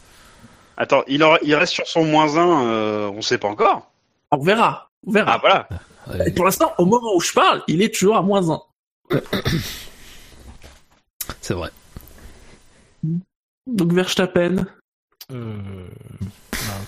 Pas mal. Enfin, ça, voilà. ça- ça- ouais, ça- ça va être compliqué de commenter les courses de chacun, oh là là. ouais, c'est, enfin, oui, il a fait sa course, et là, il est parti, puis il est arrivé. Enfin, si, bah, si, euh, son, sa buse, sa, sa bourde sous VSC, au, au Alors- moment où on se dit, ah bah, il va pouvoir tout éclater, il repart, euh, il repart euh, hyper agressif, il va pouvoir tout éclater, oui, bah, il a tout éclaté, hein. son aileron, principalement. Mais- C'est le côté de l'aileron. Ouais, ouais. Alors coup de bol parce qu'on a vu quand la voiture s'est arrêtée, c'est vraiment que le end plate qui était parti. Toute Ouais, la structure de l'aileron était encore euh, impeccable, donc il a pas perdu tant d'efficacité que ça, mais quand même un peu. Euh, ouais. C'était quand même un peu un peu maladroit. En fait, ce qui s'est passé, c'est que il se fait euh, prévenir que c'est la fin de la, de la VSC. Et du coup, devant lui, Stroll, il commence à reprendre une vitesse euh, qu'on croit normale de course, en fait. Mais du coup, quand tu vois à un moment donné en sortie du virage 12, il y a le panneau VSC qui clignote, et là, Stroll, lui, s'arrête complètement, alors que Verstappen, lui, il a pas compris qu'en fait, c'était pas encore vraiment reparti. Il devait avoir le delta qui était correct, hein, je, je présume, j'espère. Euh, et du coup, bah, il se fait surprendre parce que lui, à la sortie du virage, Stroll s'est arrêté, euh, voilà, donc euh, forcément, ça tape, c'est complètement con. Mais euh, je sais Sachant pas s'il a Stroll compris devait, que... devait laisser passer Verstappen. Bah oui, en plus. Donc je sais pas si bleu. je sais pas si tout ça, ça s'est pas un peu mêlé, mais sur le euh, sur la caméra embarquée, c'est c'est ça, ça donne cette impression quoi. Je pense qu'il croit que c'est reparti. Et, mm, il se dit pas que l'autre va s'arrêter à la sortie du virage quoi, mais. Euh, Moi, j'ai pas j'ai pas revu l'embarqué, hein, donc je, je ne pas juger. euh, Ouais, j'ai eu ce pas, privilège. Ce qui est intéressant, c'est de voir. hein, ouais, ce qu'il faudrait voir, c'est euh, le l'onboard de Stroll pour voir comment comment lui est sur son delta par rapport à Verstappen. Parce que Verstappen, il a une tendance sur les VSC à se garder une grosse marge, euh, à garder un delta vraiment très très négatif pour pouvoir réaccélérer tôt et euh, partir sur son élan. Ça, on l'avait vu en Malaisie euh, l'an dernier, ou je crois, où euh, vraiment il garde un delta très très très très très faible pour repartir le plus fort possible et avoir un peu de marge pour s'élancer. Euh, Stroll a peut-être fait l'inverse, c'est-à-dire qu'il était peut-être ric-rac sur son delta, il a commencé à réaccélérer, il est revenu en négatif, en, en positif, donc il doit euh, il doit redécélérer et ça fout la merde. Honnêtement, faudrait regarder parce que sur les on-board, tu vois bien le delta sur les volants en général. Parlant de ça, je me suis fait la réflexion pendant la course. J'ai l'impression qu'il y a des écuries qui développent des écrans où tu peux plus voir, enfin des volants où tu peux plus voir l'écran. Genre Ah ouais typiquement Ferrari, t'arrives pas à lire ce qu'il y a décrit. Mais l'écran est pas standardisé? Enfin, à moins qu'ils mettent des couches dessus euh, sur l'écran, des filtres. euh. Genre des 3M euh, anti euh, anti euh, regard de travers et tout là. Enfin, ça doit être casse-couille parce que les pilotes, ils tournent un peu le volant quand même. Enfin, je... je- Bah oui, non mais je sais pas, mais euh... ou alors il est un peu incliné, je sais pas. Mais j'ai l'impression qu'il y a ça. standardisé, ouais. des trucs polarisants. Va. mais pas impossible. Ouais. Mm. Bah, de la part de Ferrari, ce sera pas très étonnant en tout cas. Allez, Sinon, on se- euh, attends, juste, il- enfin, c'est vrai qu'il y en a, j'ai vu deux, trois euh, commentaires de gens qui ont gueulé un peu en disant, ouais, c'est pas normal qu'on le laisse rouler avec ce débris, euh, parce que c'est vrai que juste après le choc, le, le- la plaque d'extrémité s'est pas encore détachée de l'aileron. Euh, mais en fait, il a fait très peu de distance avec, hein, il s'est tout de suite barré. C'est barré en fait au dernier virage, quoi. Euh, juste après, il tape euh, juste au virage 12, il tape Stroll et euh, au dernier virage après, qui est le virage 16, je crois. Euh, il perd le- l'aileron tout de suite. Donc, euh, alors par contre, l'aileron vient se mettre en plein milieu de trajectoire et Perez le tape aussi. Donc, euh, bon, on peut pas tout avoir non plus. Mais, euh, mais bon, mais bon, voilà. Disons qu'ils a pas, ils ont pas fait prendre de risques inutiles, quoi. C'était malheureusement euh, le, mi- enfin, le minimum, quoi. Il n'y a pas eu trop de problèmes, quoi. Alors, alors, sur, sur le chat, il y a Becca qui me corrige en disant non, écran pas standard, celui de Williams est Ah, mais sur ça le... prouve rien. Alors, non, non, alors, la position, oui, en effet, elle est pas standard, parce qu'en effet, sur Williams, chez Williams, elle est toujours euh, sur le cockpit, mais la, je parlais plutôt de la technologie de l'écran, la dimension de l'écran, le, voilà, le fait que ça soit, je sais pas, de, de la molette, du LCD, choses comme ça. Je me demande si par contre la, la pièce en elle-même, euh, si elle est pas standard, voilà. Par contre, en effet, oui, la position, en effet, Williams, euh, il est, bah, l'écran du volant est pas sur le volant. Hmm. C'est une bonne question parce que tout le système d'ailleurs, c'est du- c'est McLaren, si je dis pas de, gros- de grosses conneries. Bah, euh, le bah, ouais, ouais, le Il y a que la partie logicielle où elle est, celle-là est propre aux, aux Ouais. équipes. après ça- la pièce euh, matérielle, l'écran lui-même. Voilà. Je sais pas si c'est standard parce qu'à une époque, quand euh, ça commençait à se développer, et que beaucoup d'écuries en avaient, Red Bull, ils avaient, ils ont mis longtemps à en avoir. Et je me dis que si c'était standard, je, euh, ou alors ils s'en seraient passés. Enfin, c'est bizarre, je sais pas. Oui, c'est vrai que même en 2014, tu avais des équipes qui avaient les nouveaux écrans LCD et d'autres qui avaient encore les anciens, euh, Ouais. les anciens LED. euh, Un tube cathodique derrière. non? Ça, Oui. Une télé 36 cm avec une antenne. Enfin, c'était un peu bizarre. Les, les gars, en fait, on vous a pas dit, mais c'est parce qu'on va bannir le LCD euh, des volants. C'est pour mettre un cathodique. C'est pour ça on met le halo comme ça, vous pourrez vous fixer dessus. Ah, d'accord. Donc, oui, en effet, donc, quelqu'un me dit, par exemple, McLaren fabrique le sien, par exemple. Ok. Ouais. Donc, dans ce cas-là, en effet, ce qu'a dit, il, peut, il y a peut- peut-être possibilité que certaines équipes euh, mettent des technologies pour faire en sorte qu'on le voit moins bien, euh, notamment de la caméra. Bah, c'est l'impression que ça me donne. Après, euh, c'est qu'une impression. Eh bien, justement, puisque ils fabriquent leurs écrans, parlons d'un pilote McLaren. Alors, pas de Stoffel Van qui est beaucoup plus bas dans le classement. Qui Mais de... Il a abandonné euh, au bout là, euh, de la, la voie des stands. Il a pas démarré, euh, qu'est-ce que tu racontes? Il était pas là. non, c'est méchant. Le- bien sûr, c'est Fernando Alonso qui est à 98 points, mais il n'est que sixième du classement. Et qui n'a eu que des votes positifs. Mm, ouais. Il a doublé Leclerc. Waouh. Putain, j'espère qu'il veut un pins, quoi. bon, mais sérieusement, ce mec, mais qui dégage, putain, cassé. Il a donné, il a donné une casquette Kimoa à un gamin. Ouais, super. Alors, ah putain, ah non, pas les gamins. il mérite un zéro, putain. Il a essayé de lui aussi de s'acheter un gamin comme Raikkonen, là, putain. J'ai l'impression où ils étaient obsédés par les mioches ce week-end. Ah, Ah ouais, ouais, c'était un congrès. De... Ah, moi, je l'avais dit, les grid kids, voilà, maintenant avec leurs conneries, on fait ça, voilà. Ah oui, Super. même, non, mais, attends, non, mais même par rapport au précédent Grand Prix cette saison. Le- alors déjà qu'ils nous ont retrouvé le, le gamin qui a été invité par les organisateurs de la course. euh, Ils l'ont. Qu'est-ce que tu as pensé de l'interview de Laurent Dupin Oh, putain, putain, moi, j'ai- pété un plomb, hein, personnellement, euh, j'ai pété un plomb. Ils sont tous mis en mode ouais, l'Espagne, c'est le pays des mioches qui chialent. Même là, alors- Et alors, moi, je me suis posé la question, je dis, si en Espagne, ils montrent autant de gamins, qu'est-ce qu'ils vont faire en Belgique? Il est mort en Belgique. Euh,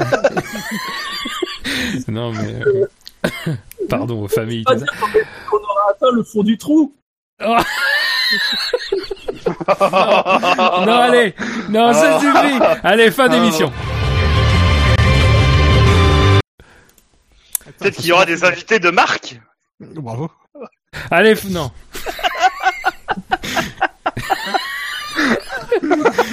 Par contre, je sais pas si vous avez vu dans la vidéo où Alonso rencontre le gamin.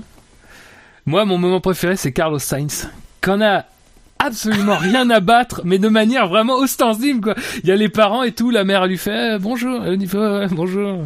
Hmm. On, on, on y va?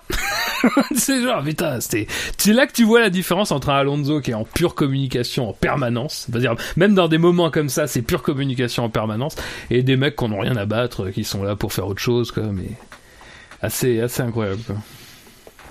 Ouais, des mecs comme des mecs comme Carlos Sainz qui sont là pour se faire rentrer par leur coéquipier tous les week-ends. Enfin, à part ce week-end puisque son coéquipier, bon, un homme. non mais c'était le père, c'était le père, attention. Ah pardon, c'était le père. Ouais ouais ouais, c'était le père. Ah oui, d'accord, pardon, pardon. Non non. ils sont cons. Hein. Ils appellent leur fils avec leur avec le même prénom. oui c'est vrai, c'est on, chiant. on dirait des Américains quoi. Putain, c'est pas possible. Non, rien d'autre à rajouter sur, euh, sur Alonso? Euh, non, mais par contre, il y a une très bonne vanne d'un célèbre inconnu sur le chat. c'est vrai. en Autriche, au moins, ils vont les enfermer.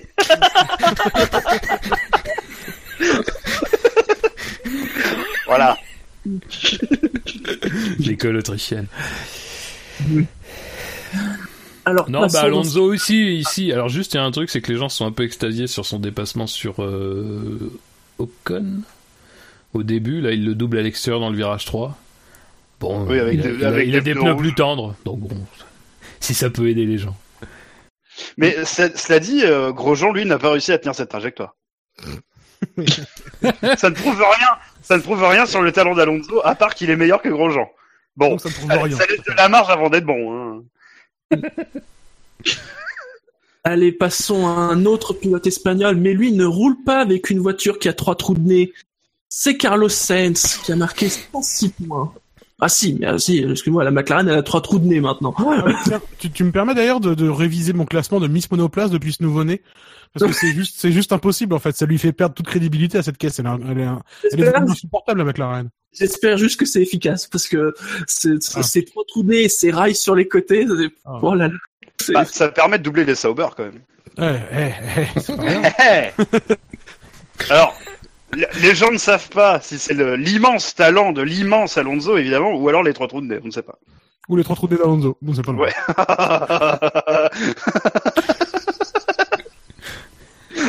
non, j'ai pensé à un truc sale. Allez. Évidemment, évidemment. Donc euh, Carlos Sainz, euh, 106 points et que des votes positifs. Et il est cinquième du classement. Hmm, oui. Bon, j'ai vu qu'il s'est fait taper euh, en corps à corps par Ericsson. Donc bon. De quoi? Bah, et à un moment donné, Carlos Sainz, il est à l'attaque sur Ericsson, Ericsson le maîtrise euh, facilement, quoi. En laissant Ouais, la place, en faisant... en- Ouais, non, mais c'est parfait. Ouais, c'était propre et tout. ouais, C'est une belle lutte, euh, une belle défense et tout. C'est mon Marcus.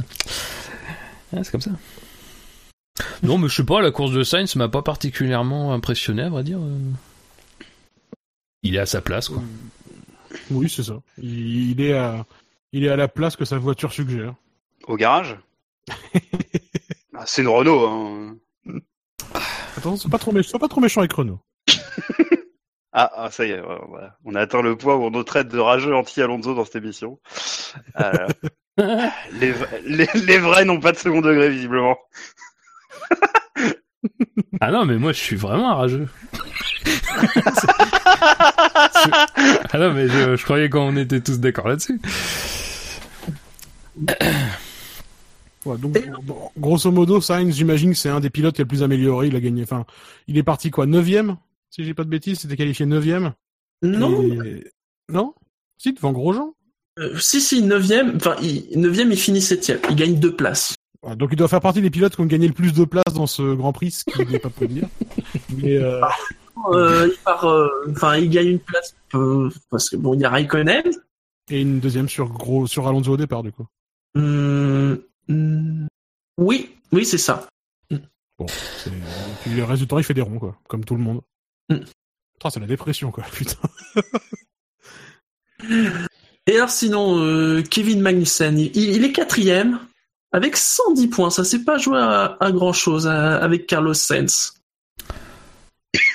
Bah, ce, qui joue, ce, qui, ouais, 23 négatifs. ce qui joue en sa faveur, c'est le comparatif avec son coéquipier, je pense. C'est ça qui le met en lumière. Quoi. Euh, Honnêtement, hein, je pense que les gens, euh, comment dire, honorent plus sa performance vis-à-vis de son de son coéquipier. Mais bon. Oui, c'est sûr. Après, dans l'absolu, euh, sacré rythme de la Haas parce que euh, vraiment tr très loin devant euh, les McLaren et les Renault. hein.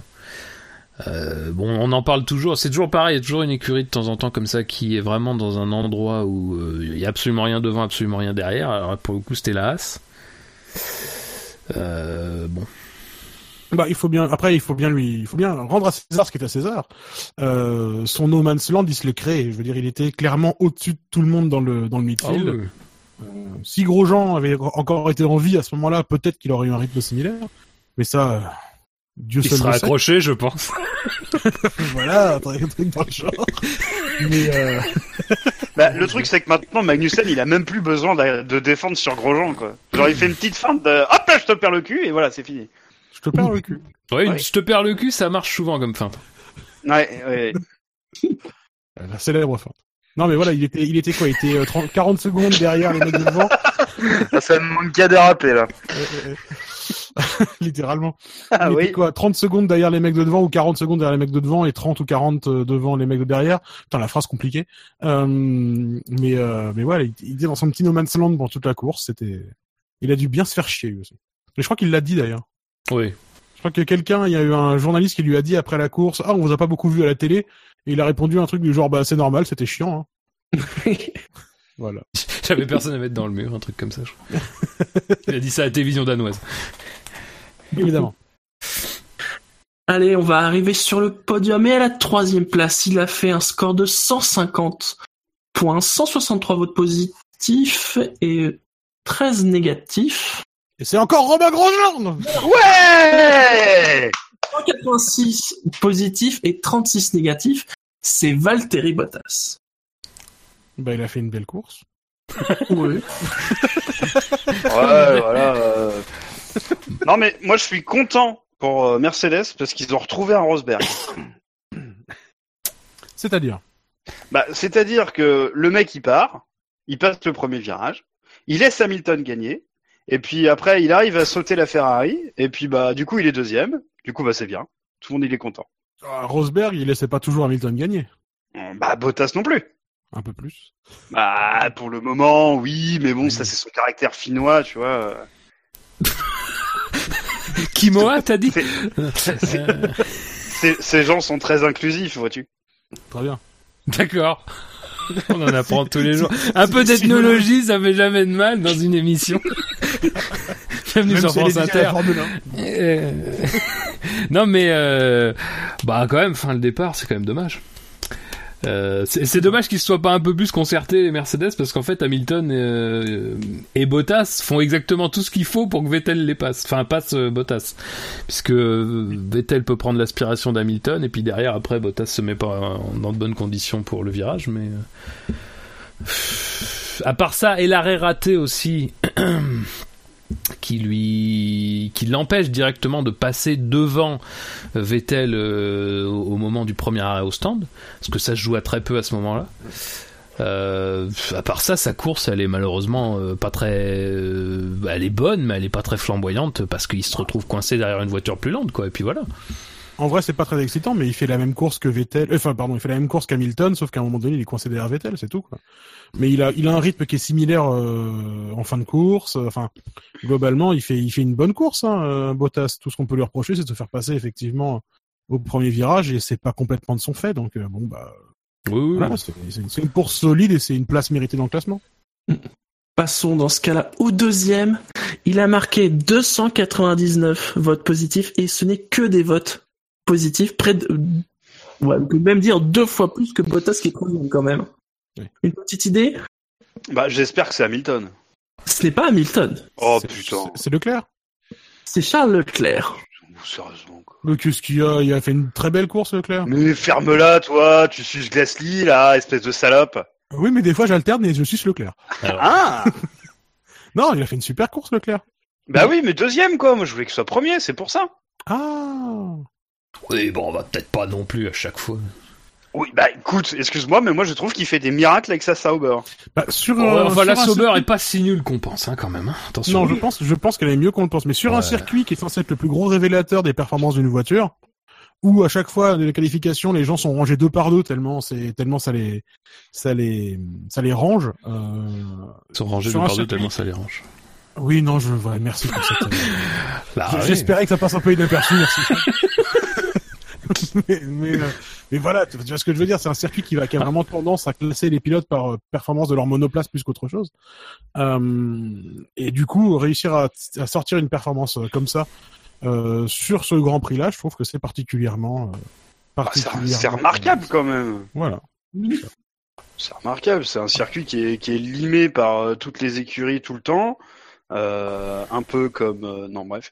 Euh, mais euh, enfin oui bon ça va.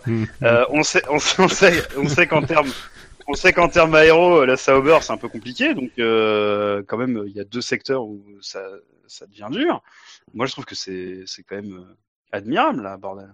Bah, Et puis en plus, quelle différence par rapport au tout début de saison où il luttait avec sa voiture, où il était tout le temps en train de glisser.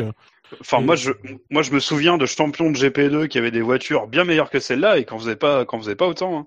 On pense évidemment à, à Jolion Palmer qui va nous manquer, qui va Oh, nous manquer à. Monaco. Ah, est-ce que vous l'avez vu d'ailleurs parce que du, du- parenthèse sur Julian Palmer, hein, mon, mon chouchou, euh, il, il, il fait partie maintenant du show de après course que la F1 diffuse sur Twitter. Ah, Bah, super. Ah ouais Et c'est un, et c'est un méga présentateur. Il est bien meilleur présentateur que pilote. Ah Bah pourquoi pas Il est très très bon. Ah bah un- enfin, il a trouvé vrai- sa voie. Bah, c'est bien. Bah, Non, franchement, ça. franchement, c'est un vrai plaisir de l'écouter parler. Il, il dit des trucs qui sont sensés, c'est intéressant. Il vraiment, c'est Putain, moi, je pensais que ce mec était bien. condamné à être emploi fictif toute sa vie, quoi. Non, non, non, il est très très bien comme ça, euh, alors qu'il y a d'autres pilotes qui, eux, bien qu'ayant été champions du monde de Formule 1, euh, en consultant, euh, sont absolument insupportables. T'as des, t'as des noms. Euh, Ah, tu penses à qui Tu Ah. penses à qui, euh, tout Ah, simplement Le pilote dont les initiales sont proches de celles de Jean-Éric Vergne. Ah, oui, d'accord. Avec Verne, oui, effectivement, il est. Non, non, je pensais à un autre pilote, mais dont les Ah. initiales sont proches. Ah, d'accord. Ça dépend du choix. José Vauvet, José Vauvet Ouais, lui-même, sûrement. Ah oui, c'est sûrement lui. Champion du monde en 68. Sur John Deere. La seule fois de sa vie où il a vu un tracteur d'ailleurs. entre, entre son MBA aux, aux US et, et son retour en France, c'est la seule fois où il a vu un tracteur. Et donc, le Ah oui. premier... Ah, Peut-être remarque de Wiku qui est intéressante. Palmer, c'est le Frank Lagorce britannique, mais qui fait de bons commentaires. Oui, Très bon, ça. une bonne comparaison. Oh, putain. Mais non, Sauber va le garder, il est trop bon pour aller chez As pour l'instant. Et puis, puis Haas n'a pas montré d'intention de faire rouler des pilotes Ferrari non plus. hein. Ils ont toujours refusé jusque-là. Ouais, enfin, c'est vrai qu'il y a Ouais. un truc qu'on n'a pas parlé sur Grosjean, mais il y a une rumeur, enfin une rumeur. Disons qu'il y a un truc qui court un peu, un peu de sortie de je ne sais où, comme quoi Grosjean sera en danger. Mais les gars, je crois que là, c'est non. Grosjean est pas plus en danger que ça. hein, vous inquiétez pas, il finira la saison chez As. hein, il sera pas remplacé par un pilote Ferrari. hein, Il y a pas de. Après, l'an prochain, on sait pas, mais pour cette Oui, saison... non, mais l'an prochain on sait pas. Mais là, cette il sera, il sera pas remplacé dès cette année. Enfin, vous rigolez. Alors, on parle pas non plus de, de, de n'importe qui, quoi. C'est Grosjean. Il est en ce moment, il est pas dans une bonne passe, ça c'est clair. Euh, après, vaut mieux quand même avoir un Grosjean qui a toutes ces années d'expérience et qui peut malgré tout te rapporter un bon résultat que de mettre quelqu'un dont t'es pas forcément sûr. hein. Quand je vois Giovinazzi, alors Giovinazzi, j'ai rien contre lui. Ses débuts étaient pas dégueulasses. Euh, bon, après, voilà, Giovinazzi, c'est deux il a grands cagué prix. derrière. Ouais, au deuxième, il, au deuxième, il sort deux fois au même endroit. Je suis pas sûr que, dans l'absolu, ce soit tout de suite un bon choix. hein. Donc euh, voilà. Oui, alors sur le chat, euh, on a un homme qui nous dit que Leclerc lui rappelle un peu Bianchi, même humilité, mais impitoyable en piste. C'est vrai? C'est exactement ça, quoi. Euh, et euh, Papy du 66 qui nous rappelle que visiblement, actuellement, il semblerait qu'actuellement le pilote le plus menacé dans son baquet, c'est Hartley. Oui, j'allais te demander, on a déjà sauté euh, Hartley, enfin euh, dans, dans le classement, j'entends. Ah non, voyons. Ah, je... ah, sa petite blondeur, ça te plaît, hein, ma salope Ah évidemment, le- Ah, ah. Shinji. Euh, non, mais si tu veux dire un mot.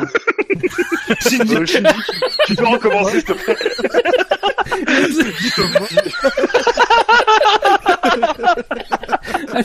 c'est un mélange d'appel au secours et de... C'était quand même... C'est J.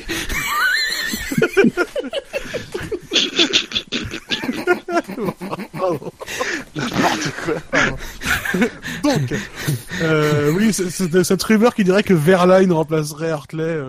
Verline, ça me paraît un peu curieux parce que déjà, euh, bon bah, il n'est pas du tout de la filière Red Bull, euh, et puis en plus, euh, globalement, personne n'avait l'air de pouvoir le blairer. Alors après, du coup, si, per- si, si Attends, personne attends, attends, pouvait- attends, précise, oui. s'il te plaît. Personne peut blairer Hartley? Non non, Verline. Ah Verline, parce que Verline, euh, vous vous souvenez hein, évidemment de ce que de ce qu'il se disait à son sujet. Alors après, si personne peut le blairer dans la filière Mercedes, peut-être qu'il a sa chance de la filière Red Bull, je ne sais pas. mais euh, mais en Enfin, tout cas, ça me paraît un peu bizarre.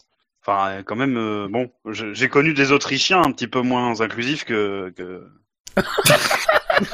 ça, me paraît- ça me paraît compliqué, quoi. En même temps, euh, D'autant plus que ils veulent remplacer Hartley. oui. Personne sur leur filière. Oh putain. Alors, d'autant- alors justement, en fait, je sais pas si vous avez vu, mais dans les dans les essais du coup de dans les essais du coup qui que, que... ah puis merde, j'arrive pas à faire ma. Mais- voilà, voilà. Oh putain, c'est compliqué. Ouais, la, la soirée. Les essais, oui, d'après Grand Prix, tu veux dire Ja- Jacques Voilà, Denis merci.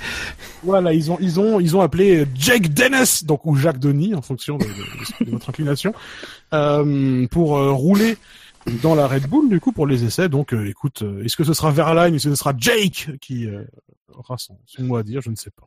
Jacques, c'est un prénom de champion. Hein. Non. Ou, par, ou Paratido. Euh, Ta gueule. Mec, non mais sans déconner, tu trouves que Gasly est super fort, quoi. Je veux dire, à quel moment t'es crédible pour juger si un mec est bon ou pas, quoi. Faut arrêter. bon. Bave du crapaud. ouais. Après, ce sincèrement, qu'il va c'est- faire ma bave, mon gars. cette... c'est-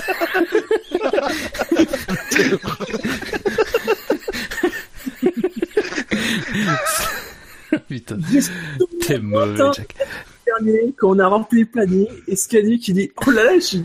Il y a, il y a moi et Ben Love dans l'émission, ça va être quelque chose. Oui, oui. Et euh, non, euh, la rumeur euh, Verline Torosso, euh, je sais pas d'où elle vient. Euh, De la Sky. On est bleu, elle vient de la Sky. Apparemment, c'est Verlaine qui aurait frappé à la porte. Oui, enfin moi aussi, je peux attaquer. Le mec je peux toquer au portail chez Force India. Non mais ça, moi je peux aller chez Force India toquer au portail, hein, c'est pas pour autant En que plus, je sais où c'est, ouais. Ouais, en plus, c'est vrai que j'ai- j'ai- je m'y suis rendu. T'as tes quartiers Mais, euh, là-bas. Bah bien sûr, j'ai déjà vu au moins le, le hall d'accueil, voilà. Mais euh, mais voilà, je peux toquer au portail et c'est pas pour autant qu'ils vont me prendre à un moment donné, je veux dire. Enfin, qu'ils vont me prendre. Ouais, si, si, si, si, si. Moi, j'ai Ah, vu un, j'ai vu un mécano très solide, là, à mon avis, lui, c'est ton genre. Attrapez-le Chopez-le, on est tout rose. Voilà, alors on va se faire attaquer pour homophobie maintenant. Voilà. Champomy d'abord, Champomy, mais en toute sécurité. bien sûr. D'ailleurs, est-ce que tu peux me parler d'histoire de freinage? Avec ou sans latex? en, en- en tant que joueur de la fin 2017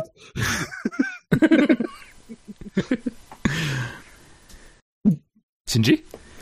Oui, reprenons le cours de l'émission. Ah mais on parlait. Alors je, peux t'aider euh, Shinji si tu veux. Euh, on parlait de Leclerc. Moi ce que j'ai beaucoup aimé c'est quand il dit qu'il a fait une connerie. Alors j'ai juste vu le titre mais je pense savoir de quoi il parle. On l'a vu faire pas mal de blocages euh, de pneus donc je pense que c'est ça qui a pas trop arrangé sa course. Je pense que c'est avec ça qu'il juge qu'il aurait pu faire mieux. Et voilà le mec il a une sauber. Il fait il marque un point. il marque des points pour la deuxième fois de suite et le mec s'en veut. Putain c'est bon quoi. Ça change d'un Fernando Alonso qui se branle avec une course médiocre, Ah, ouais. comme quoi c'est la meilleure de sa vie, ou euh, d'un gros Jean qui se branle sur les conditions de sécurité. euh, Enfin voilà. Faut Je pas. ça- ça- Non, c'était juste pour mettre quelques taquets gratos sur ta page. C'est- ça en fait. Eh, je, la- je l'avais sur le côté, je vous l'ai mis en plus. Ouais, ouais, c'est pour moi, ça me fait plaisir. Ouais, non. Mais non, mais je voilà, enfin quelle humilité euh, quelle quelle fraîcheur quelque part. Euh, Enfin, moi, ça, ça me fait vraiment du bien. Un mec qui dit des trucs pas débiles, euh, qui a pas la langue de bois dans sa communication, en tout cas francophone. Euh, je n'ai pas écouté euh, répondre à des interviews en anglais pour le moment. Et euh, enfin voilà, moi je je- je- j'aime vraiment beaucoup beaucoup beaucoup pour ça.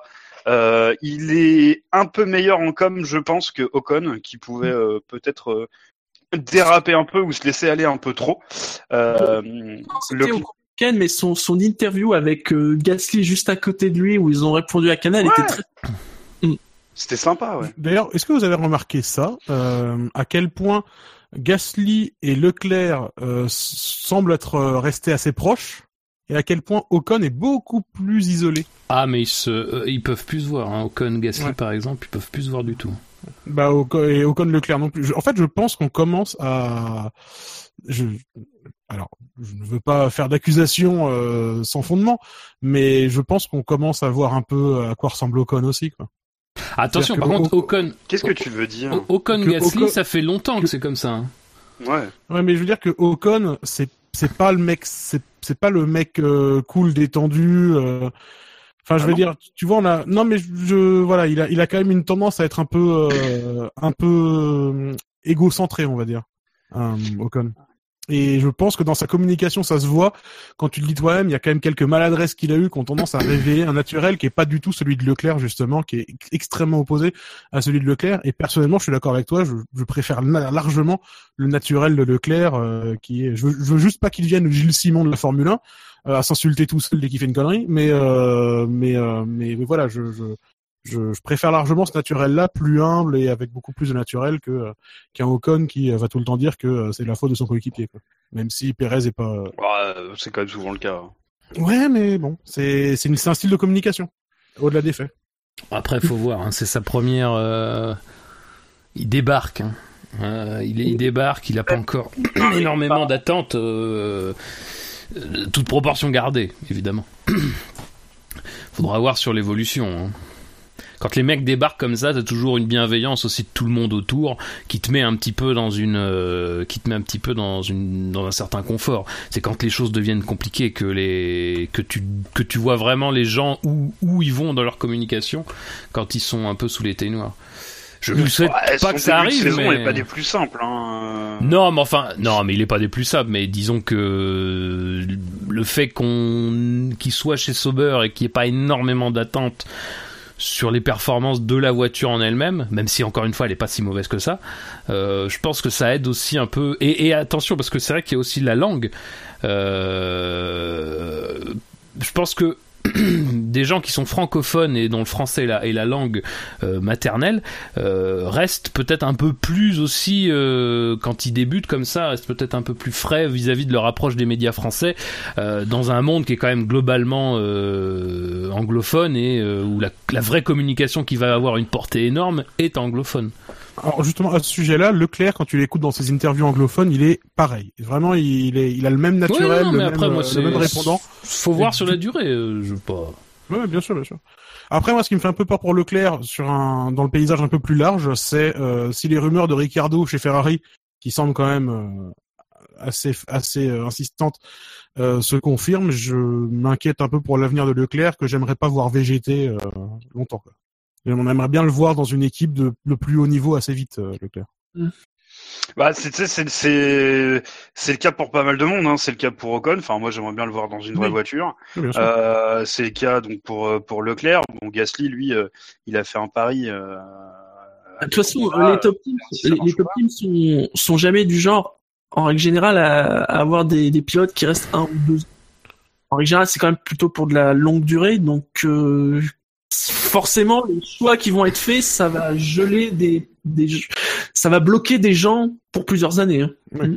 Après, si s'ils font ça, s'ils prennent Ricciardo, ça libère un baquet chez Red Bull, c'est bon pour mon poulain, c'est pas mal, mais euh, mais mais voilà. Ah, c'est bon pour ton poulain s'il y a le Honda qui y va. Euh, peu importe s'il y a le Honda qui y va ou pas, euh, ils vont pas prendre Sainz, ils vont le laisser à Renault parce que ça va arranger tout le monde. Euh, et puis voilà. Ouais. D'ailleurs, ça, Mmh. on peut on peut en parler de ça ou pas? Bah, c'est Shinji qui, choisit le conducteur. Bon, là, c'est le moment qui a fait du commerce. Hein. On part un peu dans tous les sens avec les sujets, mais. Euh, c'est vrai euh, qu'avant, c'était vraiment carré. c'était structuré de ouf. Oui, bon, euh, vous avez peut-être bien raison. Non, mais sur le prêt de Sainz, là, moi, je comprends pas l'entêtement de Renault parce que ça va leur coûter une valise pas possible ces conneries. Hein. Ouais, après le nom de Carlos Sainz, il fonctionne. C'est un pilote qui a l'air de fonctionner, et de bien s'être intégré ils ont dans l'équipe. en Sainz. Et t'as dit? Ils ont l'air de vraiment y croire en ah Sainz. oui, ah oui, oui, carrément. Ils sont, ils sont à fond derrière lui, ils le soutiennent. Red Bull, ils vont pas avoir. Je pense que Red Bull, ils vont pas avoir de grande motivation à le récupérer s'ils voient qu'ils se font, s'ils voient qu'il se fait rentrer euh, continuellement par euh, Hülkenberg. Donc honnêtement, c'est le transfert qui va arranger tout le monde et qui laissera la place qu'il faut. Et je pense que ça va. Il y a des chances que ça se goupille comme ça en tout cas. Mais, Enfin, moi, je comprends pas le, cet entêtement. J'avoue que bon, après, j'avoue que j'ai pas une amitié très grande pour euh, Carlos Sainz. Après, trouve, tu veux qu'ils aillent vers qui overrated de ouf. Ils vont faire revenir Palmer. Non mais Ah, ils sont obligés, mais ils vont euh, faire revenir Grosjean. ah non, mais quitte à euh, quitte à comment dire, enfin, quitte à casser sa tirelire. Euh, autant essayer de, de débaucher Bottas, autant essayer de, essayer de récupérer Ricciardo ou de faire revenir Raikkonen. Ah, bah, Bah, je, je pense que c'est pas encore le moment pour Renault. Ricciardo, pour moi, c'est vraiment un très gros coup. Bah ouais, enfin, tu vois, quitte à casser sa tirelire, quoi. Parce que là, ça va pas leur coûter, ça va pas rien leur coûter. Hein. Quand Ouais, tu mais- dis que Red Bull, il va laisser par, il va, ils vont laisser partir Sainz, mais que dalle, c'est une valeur marchande pour eux, donc ils vont le négocier. Ils ont Et, pas euh, encore la bagnole pour attirer un pilote confirmé. Ils Ouais. peuvent pas attirer. Ric- Ricardo, s'il se cache de chez, de, chez- de chez Red Bull, c'est parce que la Red Bull lui permet pas de gagner les championnats. Il va pas aller chez Renault, tu vois ce que je veux dire. Sinon, il resterait chez Red Bull, il a pas d'intérêt à bouger. Renault, aujourd'hui, ils sont encore en phase de construction. Donc, avoir un pilote du, je veux dire, il y en a pas beaucoup des pilotes qui sont suffisamment euh, confirmés comme Sainz, mais suffisamment pas confirmés comme Sainz à la fois. Euh, pour pouvoir avoir ce baquet là, tu vois. C'est une voiture qui est en évolution, ils sont en construction. Ricardo, c'est, c'est un, ça serait un pari, mais ça peut aussi être un truc du genre, voilà, Daniel, tu viens chez nous, on te file les clés pour que tu sois notre futur champion du monde, peut-être pas cette année, mais dans un ou deux ans. Bah Ouais, je pense qu'il veut pas attendre. Non. Il a 28 Et ans, voilà. Ricciardo. C'est vrai. Euh, alors 28 ans à notre époque c'est pas énorme euh, et tout mais enfin à 28 ans euh, quand même euh, ça serait déjà ça serait quand même bien qu'il ait au moins eu une voiture un jour pour vraiment se battre pour un titre quoi. Là c'est toujours pas le cas ça va pas être le cas cette année non plus faut pas rêver. Ou alors vraiment si pas astéroïde météorite sur certains grands prix mais là c'est pas possible cette année donc voilà enfin je veux dire ça sera soit Ferrari soit Mercedes pour l'instant, on a plutôt l'air de penser que ce serait euh, Ferrari. Euh, et après, moi personnellement, je vois mal Red Bull euh, ne pas aller chercher Sainz parce que l'intérêt du prêt, c'est précisément ça. hein. Euh, euh, C'était présenté comme une solution intéressante pour Renault, mais c'est surtout une solution intéressante pour Red Ah ouais. Bull qui contente totalement ce Carlos Sainz qui est entre les mains d'un constructeur.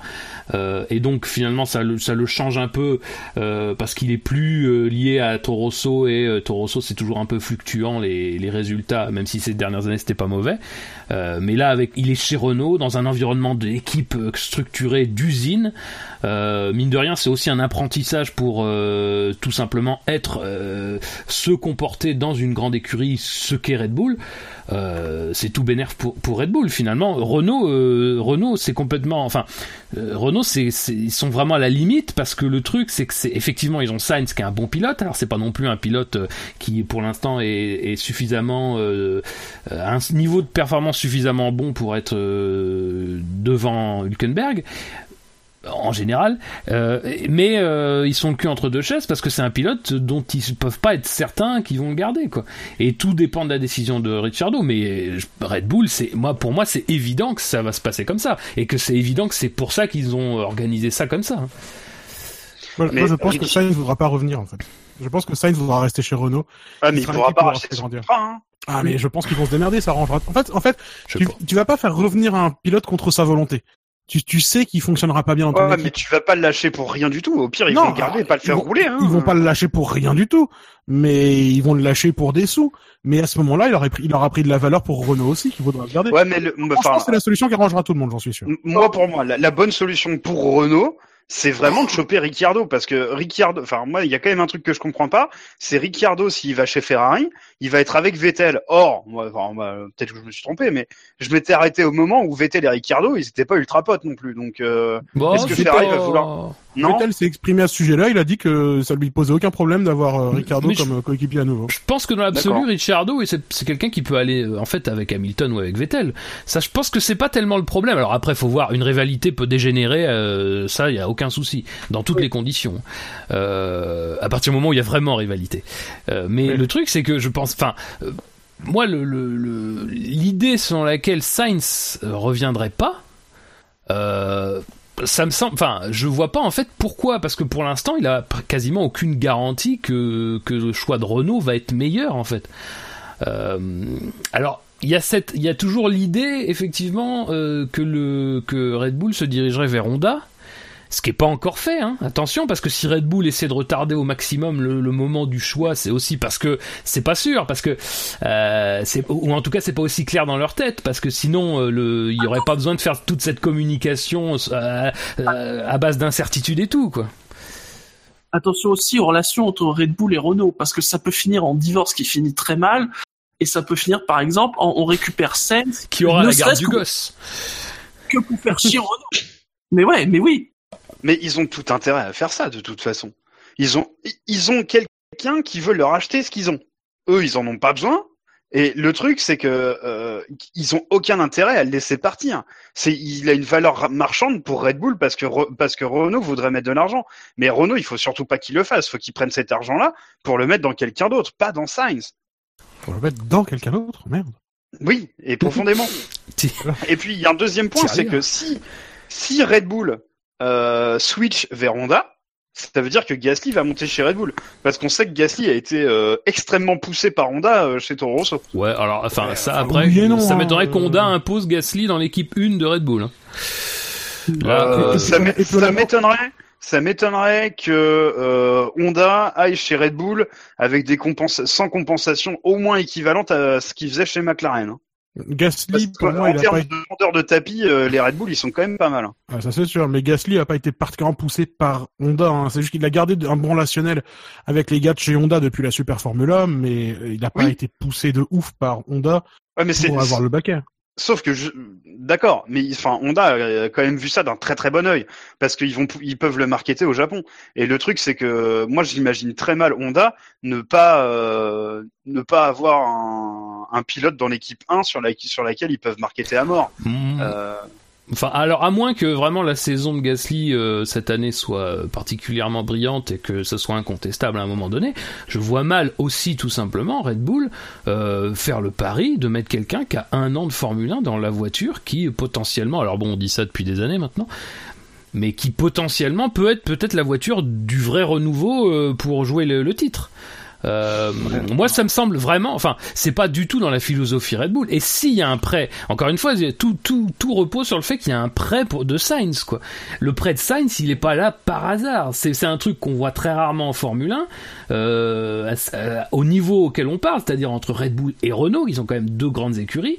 Euh, moi, pour moi, ce truc-là, c'est vraiment la preuve. euh, indubitable que si Ricciardo part, ils ont déjà le remplaçant, c'est Sainz. Et je pense que moi, alors à moins que je me trompe complètement et que si c'est le cas, bah tant pis. Mais je vois pas. En fait, moi pour moi Sainz, de toute façon, il est en attente de de Ricciardo. Et c'est comme ça que ça va se goupiller. Au moment où Ricciardo annonce qu'il part, la- l'annonce suivante, c'est que Sainz va chez euh, va chez va chez Red Bull. Et Gasly, pour moi, euh, je vois pas très bien parce que quand Gasly, quand la décision tombera de Ricciardo, sans doute que Gasly, on sera à peine au milieu ou aux deux tiers de l'année. Ça veut dire qu'il mettrait quelqu'un qui aurait fait deux tiers d'année en, en pariant sur le fait que ce soit Gasly d'ailleurs, euh, qui aurait fait deux tiers d'une année F1 quand euh, tu regardes leur, euh, quand, quand, quand la dernière fois qu'ils ont fait un truc comme ça, c'était Gviat, et quand en général le cursus c'est quand même au moins deux ans. euh, chez euh, chez Toro Rosso, ça me ça me semble vraiment euh, ça me semblait vraiment très étrange quoi. Ça, moi, ça me semble pas si, ça me semble pas si dingue que ça. La, la difficulté que Gasly a eu pour accéder à Toro Rosso, elle vient euh, grandement du, de l'embouteillage qu'il y avait devant lui et pas d'autre chose. Le fait qu'il ait été parqué en, en, Super Formula, c'est parce qu'il n'y avait pas la place, il n'y avait pas de baquet pour lui en F1 à ce moment-là. Mais à partir du moment où tu as une place qui va se libérer, je- honnêtement, je pense qu'aujourd'hui, la filière Red Bull, elle est suffisamment creuse euh, pour que pour que ça se passe comme ça. En tout cas, je suis prêt à en prendre le pari. On peut faire une nouvelle feuille sur n'importe quel document et on marque aujourd'hui qui qui pense quoi.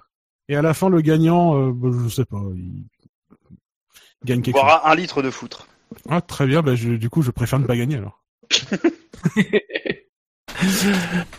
Messieurs, Qui produit le foutre C'est ça la vraie. Bah, j'ai un grand, j'ai un grand congélateur. Euh... Pour faire un litre, il va falloir se mettre à plusieurs, peut-être. euh. ouais, peut-être. C'est Messieurs, reprenons le cours du quintet plus ou moins. Alors, bon, il ne reste qu'un pilote.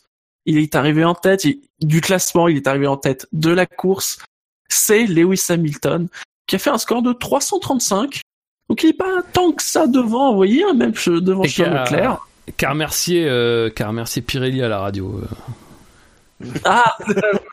Et je crois, que- je crois qu'il a, remer- il, il a remercié Shinji aussi de cette nouvelle formule euh, du, du SAV d'après course, de ce nouveau Pourquoi conducteur euh, où, on, où on remonte la grille comme ça. Je crois qu'il, j'ai entendu Hamilton le remercier à la radio. Mais il remercie tout le monde. Wow, huge crowd, best fan. Can't believe it! bah, il a fait une course euh, dominatrice, quoi. Enfin, je. Ah oui. Il était, il était euh, tête et épaule devant. Ça se dit pas du tout, si? Qui dit ça? Je sais pas. Euh, Vieille personne probablement. Il a dominé de la tête et des épaules. Voilà, exactement, exactement. Non, voilà, il a fait. fait, il était- euh, Oui, oui. En, ter- en termes de pratique sexuelle, ça va faire mal. Enfin bref. C'est vrai que ça va faire très très mal. Les épaules incluses, ça va faire très très mal. Bah, c'est ça. Déjà le headfucking. euh, bon bref. Déjà, c'est que c'est une pratique euh, Oui. assez peu répandue. Bah, Euh, faut pas, avoir- faut pas avoir de cheveux en fait. Oui, c'est important. Oui. C'est vrai. Praticable, c'est praticable que par les chauves. Mais moi, les gens qui ont pas de cheveux, ça me fait peur. Très bien. Je- nous en prenons bonne note. Et ouais. Donc la course d'Hamilton. qui, euh... Mais non, bah là, il, il a, il a, il a Le mec qui se planquait sous le canapé à chaque pub, monsieur Propre. Donc ouais, la course d'Hamilton, bah, il était devant, euh, il a qualifié avec un tour absolument splendide. Il a fait toute la course devant, euh, il a jamais été inquiété. euh, voilà, je, je- je- il a fait un arrêt, il a géré comme il fallait, il avait le rythme qu'il fallait. euh, voilà, il a pas fait une course si différente de Bottas comme on disait non plus, sauf que lui, il était en, dans, l'air libre. Quoi.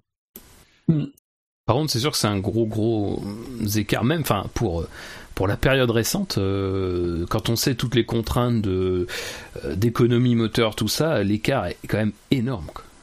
Euh, ce qu'il prend en début de course, là, euh, il prend rapidement, je sais plus, euh, 5-6 secondes sur les sur les premiers tours euh, Huit- hors safety même car. 8 secondes. Il est 8 Ouais. secondes devant Vettel euh, assez rapidement. Ouais. Et euh, en fait, en fait, tu sens qu'ils ont un petit peu changé leur processus interne euh, pour essayer de se mettre un peu plus à l'abri d'une Ouais. euh, d'une d'une vir- virtual safety car à la con, un truc comme ça. Et donc ils construisent des écarts qui sont un peu plus grands que par le passé. En tout cas, c'est la sensation que ça m'a donné. Euh, Je, je pense que d'une manière, enfin, il faut le mettre en perspective avec ce que disait Fab euh, au début de l'émission, c'est que en course, ça a roulé très très vite. Euh, je ne sais pas si c'est que le nouveau revêtement fait que les, 100 les 105 kilos, on s'en bat les couilles, mais euh, mais d'une manière générale aussi, ils ont pu attaquer, personne à gérer quoi. Enfin moins en tout cas. Bah, le seul truc qui les empêchait de rouler, c'est quand ils suivaient quelqu'un. Oui. C'est ça. Oui. Le, le rythme de tout le monde était dicté par le rythme de la personne devant lui. Euh, C'est intéressant parce que justement à la radio euh, d'Hamilton, euh, quand euh, il, res- enfin quand euh, oui il ressort derrière Verstappen au moment de son arrêt, il a l'ordre de doubler très vite. Ce qui ce qui fera jamais d'ailleurs, mais il a l'ordre de le dépasser le plus rapidement possible en fait. Euh, et effectivement, il n'y arrivera jamais. Et il sera jamais. Je crois qu'il tentera même pas. Je crois qu'à un moment donné, en, en fond de ligne droite, il est, il est genre très près au freinage, mais il ne jamais il ne peut se décaler quoi. Il y a ça. euh, alors que bon, on a bien vu la différence de rythme avec des Red Bull quoi. Donc euh, c'était euh, effectivement euh, voilà quoi. Ça, ça ça dit tout de ce que de ce qu'était cette course quoi.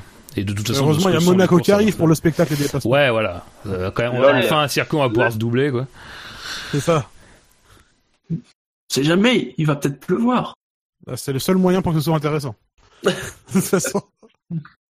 Par contre, du coup, bah, oui. c'est vrai qu'on n'a pas parlé de l'histoire des pneus, mais euh, euh, c'est un truc qui a beaucoup euh, ce week-end fait parler. euh, parce que je pense que la manière dont c'était présenté a un petit peu faussé euh, la façon dont ça a été perçu.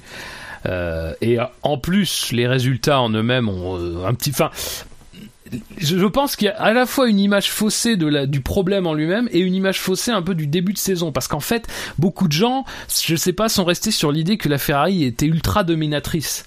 Ce qui est pas vrai. Euh, quand tu regardes les qualifications, les qualifications, ça joue à 1, 2 dixièmes euh, en faveur de Ferrari à Bahreïn et à, et à Bakou. Il y a quand Chine où ça joue à 5 dixièmes, mais si tu regardes en Australie, ça jouait à 7 dixièmes en faveur de, de Mercedes. Donc je sais, ce début de saison, on a impré- et en course, euh, en course, on a bien vu que les rythmes des deux voitures étaient quand même assez proches et que à chaque fois, si tu regardes, si tu prends toutes les courses, euh, il y a moyen. Et même en Chine, où en qualification la Mercedes était clairement pas là, il y a même moyen en Chine, normalement, dans une course normale, que, ce- soit Bottas qui gagne. Parce que Bottas double Vettel au moment de l'arrêt au stand. Donc, si tu regardes, le début de saison est pas forcément. Il est à l'avantage de Ferrari en vitesse pure, et je pense que c'est là que Ferrari a beaucoup progressé, c'est en vitesse pure et en performance moteur. Mais dans l'absolu, en rythme de course, ça se tient beaucoup. Euh, là, ce qui est étonnant, c'est que ça s'est pas tenu euh, du tout. Euh, mais en même temps, beaucoup de gens vont dire ah ça vient des pneus. On rappelle que les pneus ils ont été en fait désépaissis, la bande de roulement a été désépaissie de 4 mm. Parce qu'en fait, quand Pirelli, il y a eu les essais hivernaux, ils se sont rendus compte que la nouvelle surface ne dégradait pas les pneus en fait euh, et procurait plus de grip. Donc non seulement les pneus se dégradaient pas et perdaient pas en fait de bande de roulement ou quasiment pas, mais en plus les voitures allaient plus vite.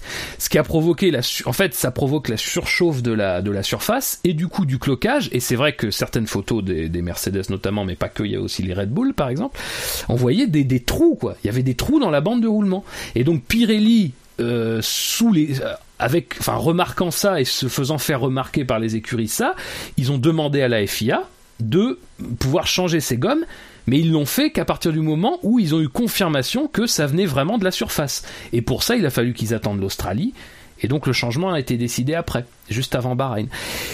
Mais le truc, c'est que c'est... quand même que c'est changé que pour trois courses de la saison. Oui, oui, en Il plus, c'est ça. Barcelone, Silverstone et euh, Paul Ricard. C'est ça, c'est euh, trois circuits surfacés. ouais. Ça. Et- Et, je, je me permets, je crois que c'est 0,4 mm, hein, pas 4 mm. Si on a dit s'ils enlèvent 4 mm, il y a un Oui, problème. oui, oui, pardon. oui, non, oui, non, non, c'est bon. Oui, tout à fait. On arrondit un peu large. Euh, oui, pardon. Euh, mais euh, donc il y a, il y a tout ça, il y a aussi le f- et, et le truc c'est que alors effectivement on peut après on peut se dire après peut-être que ça avantage plus Mercedes, peut-être que ça désavantage plus Ferrari. Mais il faut se souvenir aussi que dans la manière dont le Grand Prix s'est déroulé, déjà il s'est déroulé à une température assez basse. Euh, tout le week-end a été quand même sur des bases euh, où on était très loin des, températures normales cette saison-là. Il faut ajouter que pour la course, ce qui rend encore plus difficilement lisible ce qui s'est passé pendant la course, c'est qu'il a plu la veille. Donc ça a totalement balayé la, gomme qu'il y avait. Euh, la piste était quasiment dégommée. Alors évidemment, il y avait eu les, les, les formules de promotion juste avant, donc il y en avait quand même un petit peu. Mais voilà, on n'était plus du tout au niveau que au niveau de la veille. Euh, et, et dans ces conditions-là, on sait que traditionnellement, depuis quelques années, les Mercedes sont pas mauvaises euh, dans ces conditions-là, euh, euh, dans la manière dont elles mettent les pneus en température. Mais le fait est que le changement en lui-même n'est pas un changement qui a été dicté par Mercedes, comme on a pu le dire, mais tout simplement par des considérations de sécurité. Parce que, je sais pas si vous imaginez, mais comme on disait tout à l'heure, les voitures vont 5 secondes au tour plus vite. 5 secondes au tour plus vite avec des pneus qui ont des trous dans la bande de roulement. À un moment donné, c'est, pas, beaucoup de gens disent c'est à la demande de Mercedes, machin, mais c'est pas, c'est, Pirelli, tout simplement. Enfin, Pirelli, ils ont pas du tout envie que des pilotes abordent le virage 9, par exemple, au hasard, avec des pneus dont on n'est pas certain qu'ils leur permettront de le faire. Et c'est pareil pour le, pour le Paul Ricard qui est un circuit rapide, et c'est pareil pour Silverstone qui est un circuit rapide. Euh, on est des- sur des circuits qui ont à la fois une nouvelle surface, mais en plus des caractéristiques de virage rapide qui forcément, si tu as un doute sur les pneus, euh, vont t'amener à te questionner sur euh, ce qu'il faut faire. Et Pirelli, encore une fois, il faut savoir que Enfin, on se souvient à chaque fois qu'il se passe un truc avec un pneu Pirelli, tout de suite Pirelli se fait accuser. Alors, après, on est les premiers parfois à le faire à tort ou à raison, mais enfin en tout cas Pirelli, c'est normal à un moment donné que quand on voit ça, ils se couvrent quoi. Ils peuvent pas ne pas laisser. Encore une fois, ce changement, il est fait sur des questions de sécurité, il est pas fait sur des questions de performance. Pour ceux qui, pour ceux qui veulent voir ce que Pirelli a voulu éviter, si vous avez F1 TV Access, re- revoyez Silverstone 2013. Ouais, Ce sera tout une à fait. excellente idée. Tout C'est à ça fait. qu'ils veulent éviter. Hein. les explosions de pneus à répétition où tout le monde pendant la course se dit tiens mais en fait euh, qu'est-ce que, que pardon et tu vois les visages de chez Pirelli qui sont là non non mais je- il ne se passe rien avec les mecs qui- Je- Ça je- fait ça je- quand c'est neuf.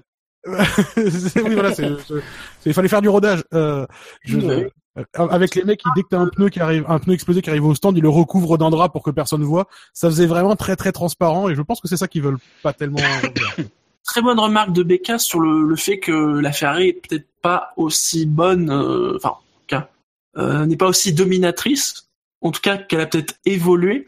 Il dit, n'oubliez pas une chose non plus, c'est que la Ferrari, à son avis, de Becca, n'a pas pu utiliser toute la puissance euh, qu'ils ont déployée en début d'année.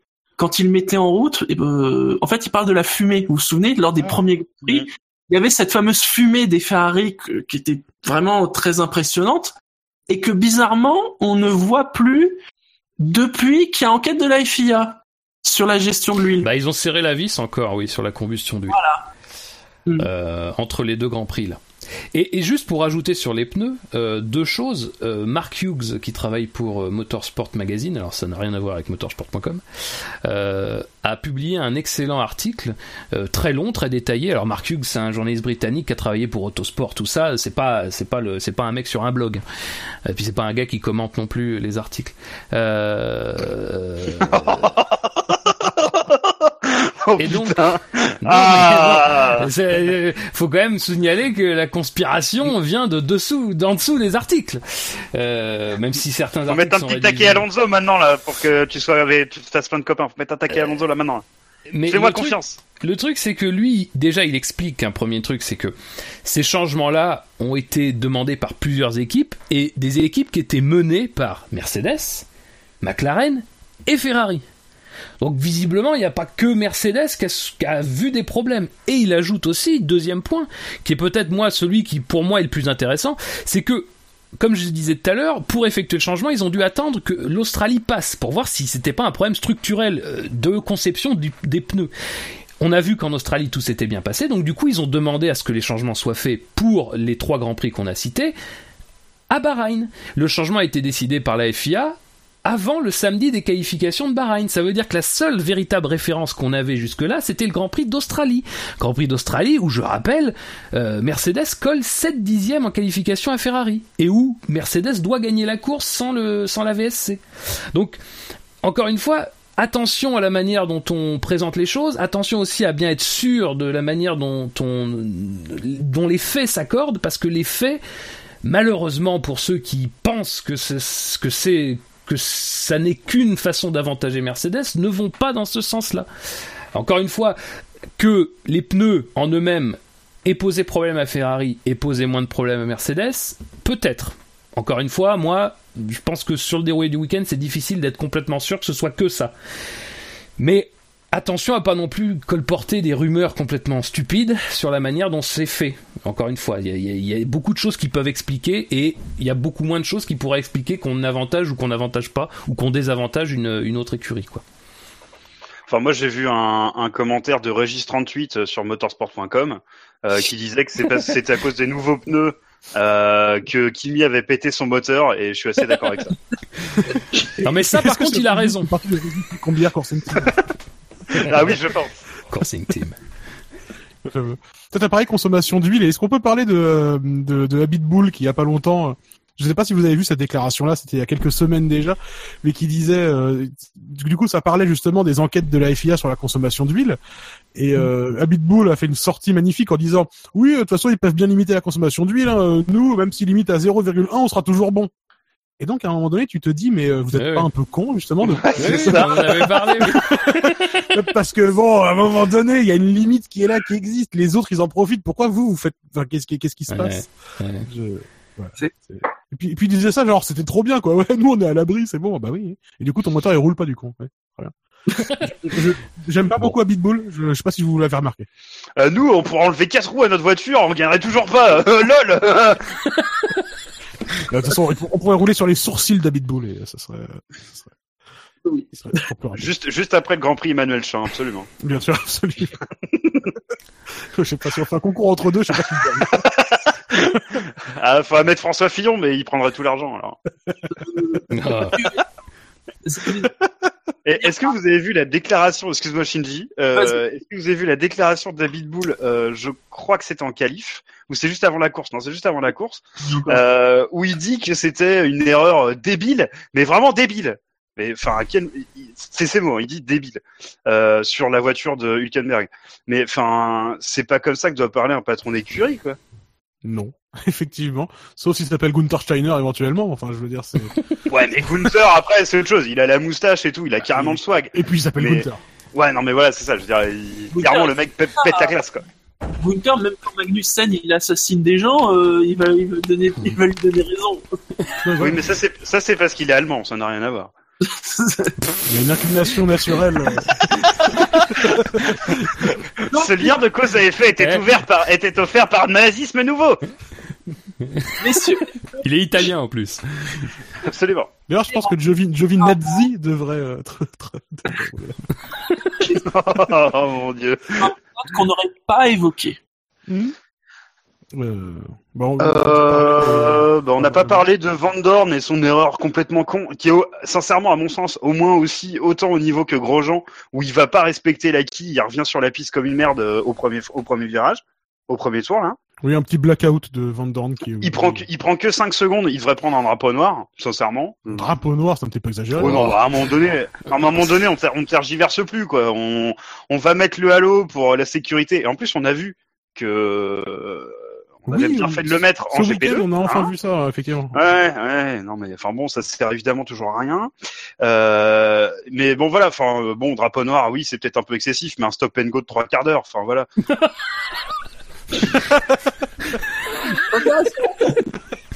Devrait plus souvent. Oh, le chef, j'ai mon moteur qui surchauffe un peu.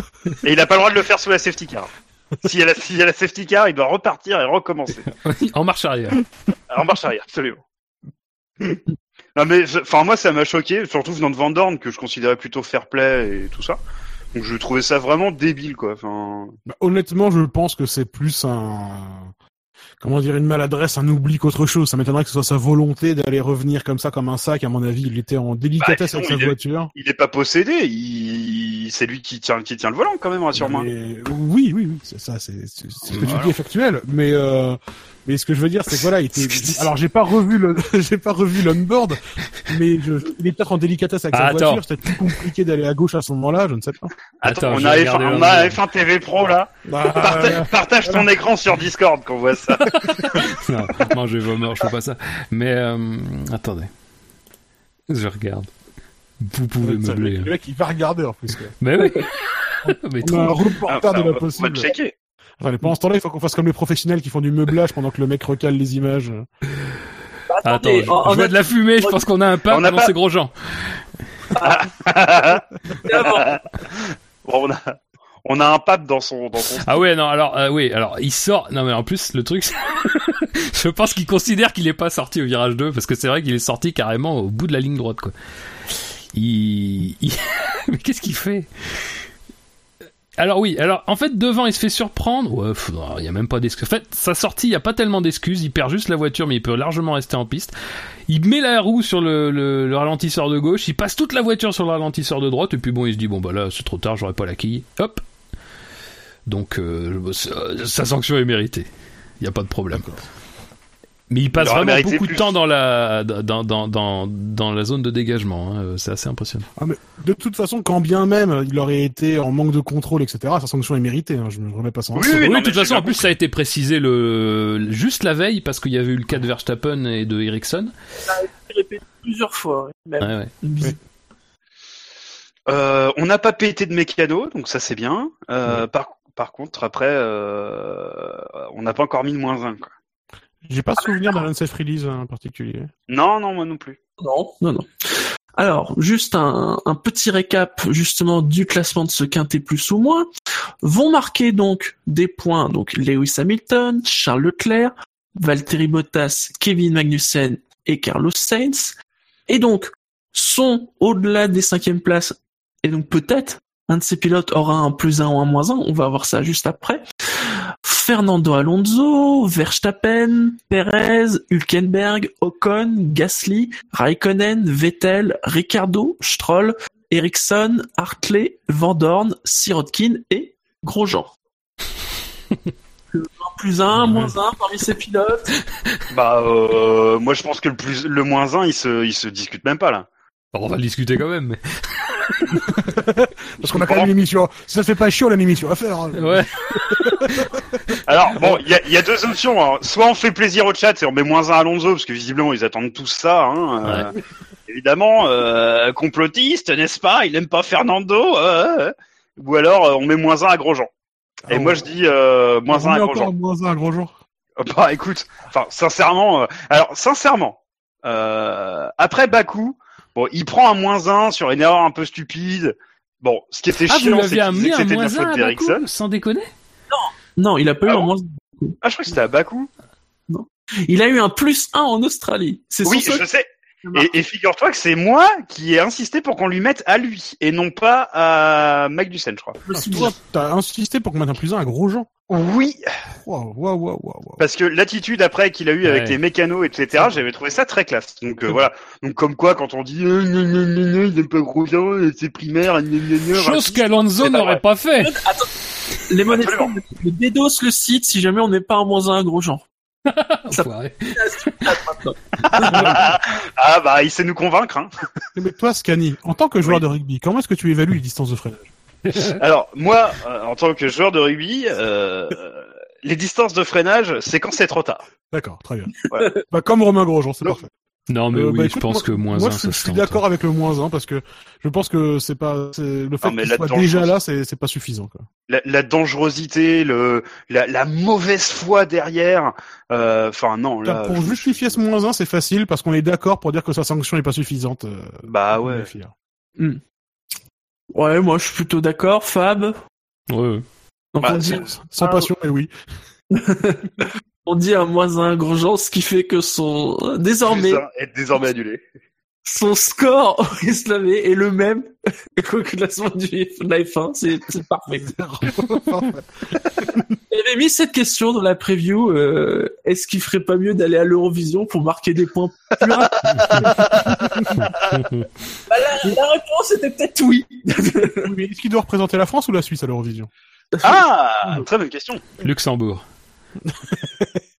Oui, enfin partout on peut cacher du pognon quoi. Euh, Jersey, euh, enfin voilà. On peut cacher du pognon au Luxembourg C'est pas fini les paradis fiscaux, non? Ah, on, on, on- on va dans un paradis fiscal dans deux semaines, voyons, tu sais bien. Attends, je demande, je demande à mon employeur. Ah non, c'est pas fini du tout, pardon. Tu l'appelles? Sinon, messieurs, est-ce que vous avez des, des drive-through? Parce que vous n'avez pas vraiment cité... euh, ouais, Pardon, c'est finalement, on a... Alors, euh, drive-through pour Romain Grosjean. Ah bah attends, attends. Tu, tu lances un drive-thru, c'est ça? Euh, attends, attends, il faut, il faut qu'on réfléchisse à quelque chose. Euh, de, de, de- Il est complètement con, mais j'en ai un. Vas-y. T'en as un, jingle. Allez, c'est parti.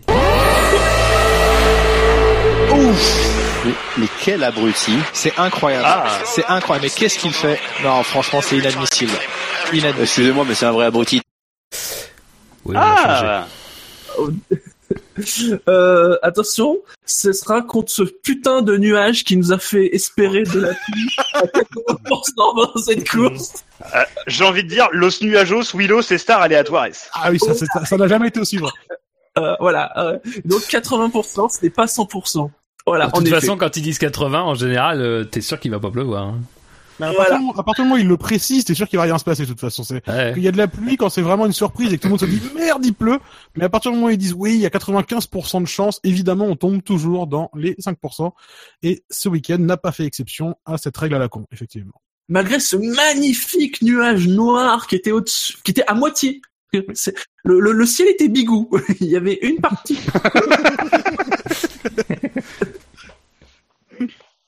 Donc voilà, c'était tout. Mais c'est un bon drive-through, c'est vrai que ça nous a bien, euh, ça nous a bien, bien fait. Ah, ça nous a donné de l'espoir qu'il se passe enfin un truc. On était là genre ouais, puis de temps en temps il y avait des pilotes. Dès qu'il y avait des pilotes qui parlaient de, il y a des gouttes sur ma visière. À chaque fois on y avait droit dans la radio.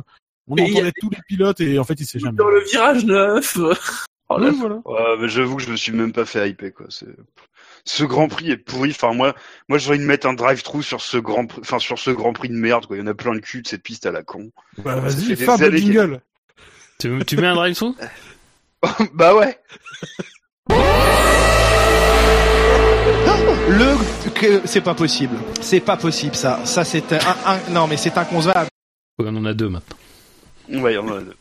Mais non, mais vraiment, enfin moi, cette piste, je comprends pas qu'est-ce qu'on vient y foutre. Quoi. Il se passe jamais rien, c'est chiant à mourir. Euh, je comprends. Enfin, j'espère que Liberty va virer cette piste. Euh, qu'on lui fasse des essais très bien, sûrement que techniquement c'est intéressant parce qu'il y a un peu de tout, etc. Mais enfin, il y a un peu de tout sauf du spectacle en fait. C'est ça qui est pénible. Et euh, il y a jamais de beau Grand Prix à cette, euh, sur cette piste. Moi, Oh, me- ça c'est pas vrai. Mais moi, je ne me souviens pas d'un putain de Grand Prix d'Espagne qui était marquant. Bah, les deux, les deux derniers euh, 2017-2016 sont quand même marquants. Quoi. Bah Enfin- moi je me rappelle de celui où euh, Verstappen gagne et encore je me rappelle pas des conditions comme je disais tout à l'heure. Celui de l'année dernière je me rappelle même plus. Ah si il y a Hamilton qui attaque Vettel ou l'inverse. Mais c'est tout ce que ouais ouais si ouais ouais ouais. Et encore je crois que de toute façon on savait qu'il avait passé parce qu'il y en a un qui avait les pneus plus frais non c'est pas ça? C'est sûr que c'est pas le c'est pas le circuit du fun effectivement et et il le remplacerait par euh, qu'est-ce qu'on pourrait avoir comme circuit en Espagne qui serait sympa euh, sur lequel rouler c'est une bonne question question qui s'étudie j'imagine et c'est vrai qu'il le remplaçait par une autre piste un peu plus propice au spectacle c'est une piste qui est géniale à rouler Non. si Si. Mais- C'est comme la maladie. Voilà. Oh Non, non, non, non, mais arrête. Parce que là, tu, te, tu te trompes Oh, tu Non, l'as mais pas voilà. fait le 100% d'Espagne, quoi. tu Quand on est obligé de se taper le 100% Ah du non. Canada, quoi. Ah Ouais, non. c'est bientôt messieurs c'est bientôt. Arrête, les circuits en stop and go à la con là, on fait que ça Canada, t'es mort, là, ça va, quoi, à un moment donné. Ouais tout ça parce que vous allez prendre trois tours de trois Ah, tours de. Bah, tu dis Ouais, tu ça vas à chaque appeler- fois, et puis tu te tapes tu vas le nous appeler Sirotkin ouais, à chaque fois tu tapes dans le mur des champions qui porte Ah, mal son plus, il est nul dessus. Ah, la haine Non, mais font, bon, allez, fin d'émission. Enfin, bref.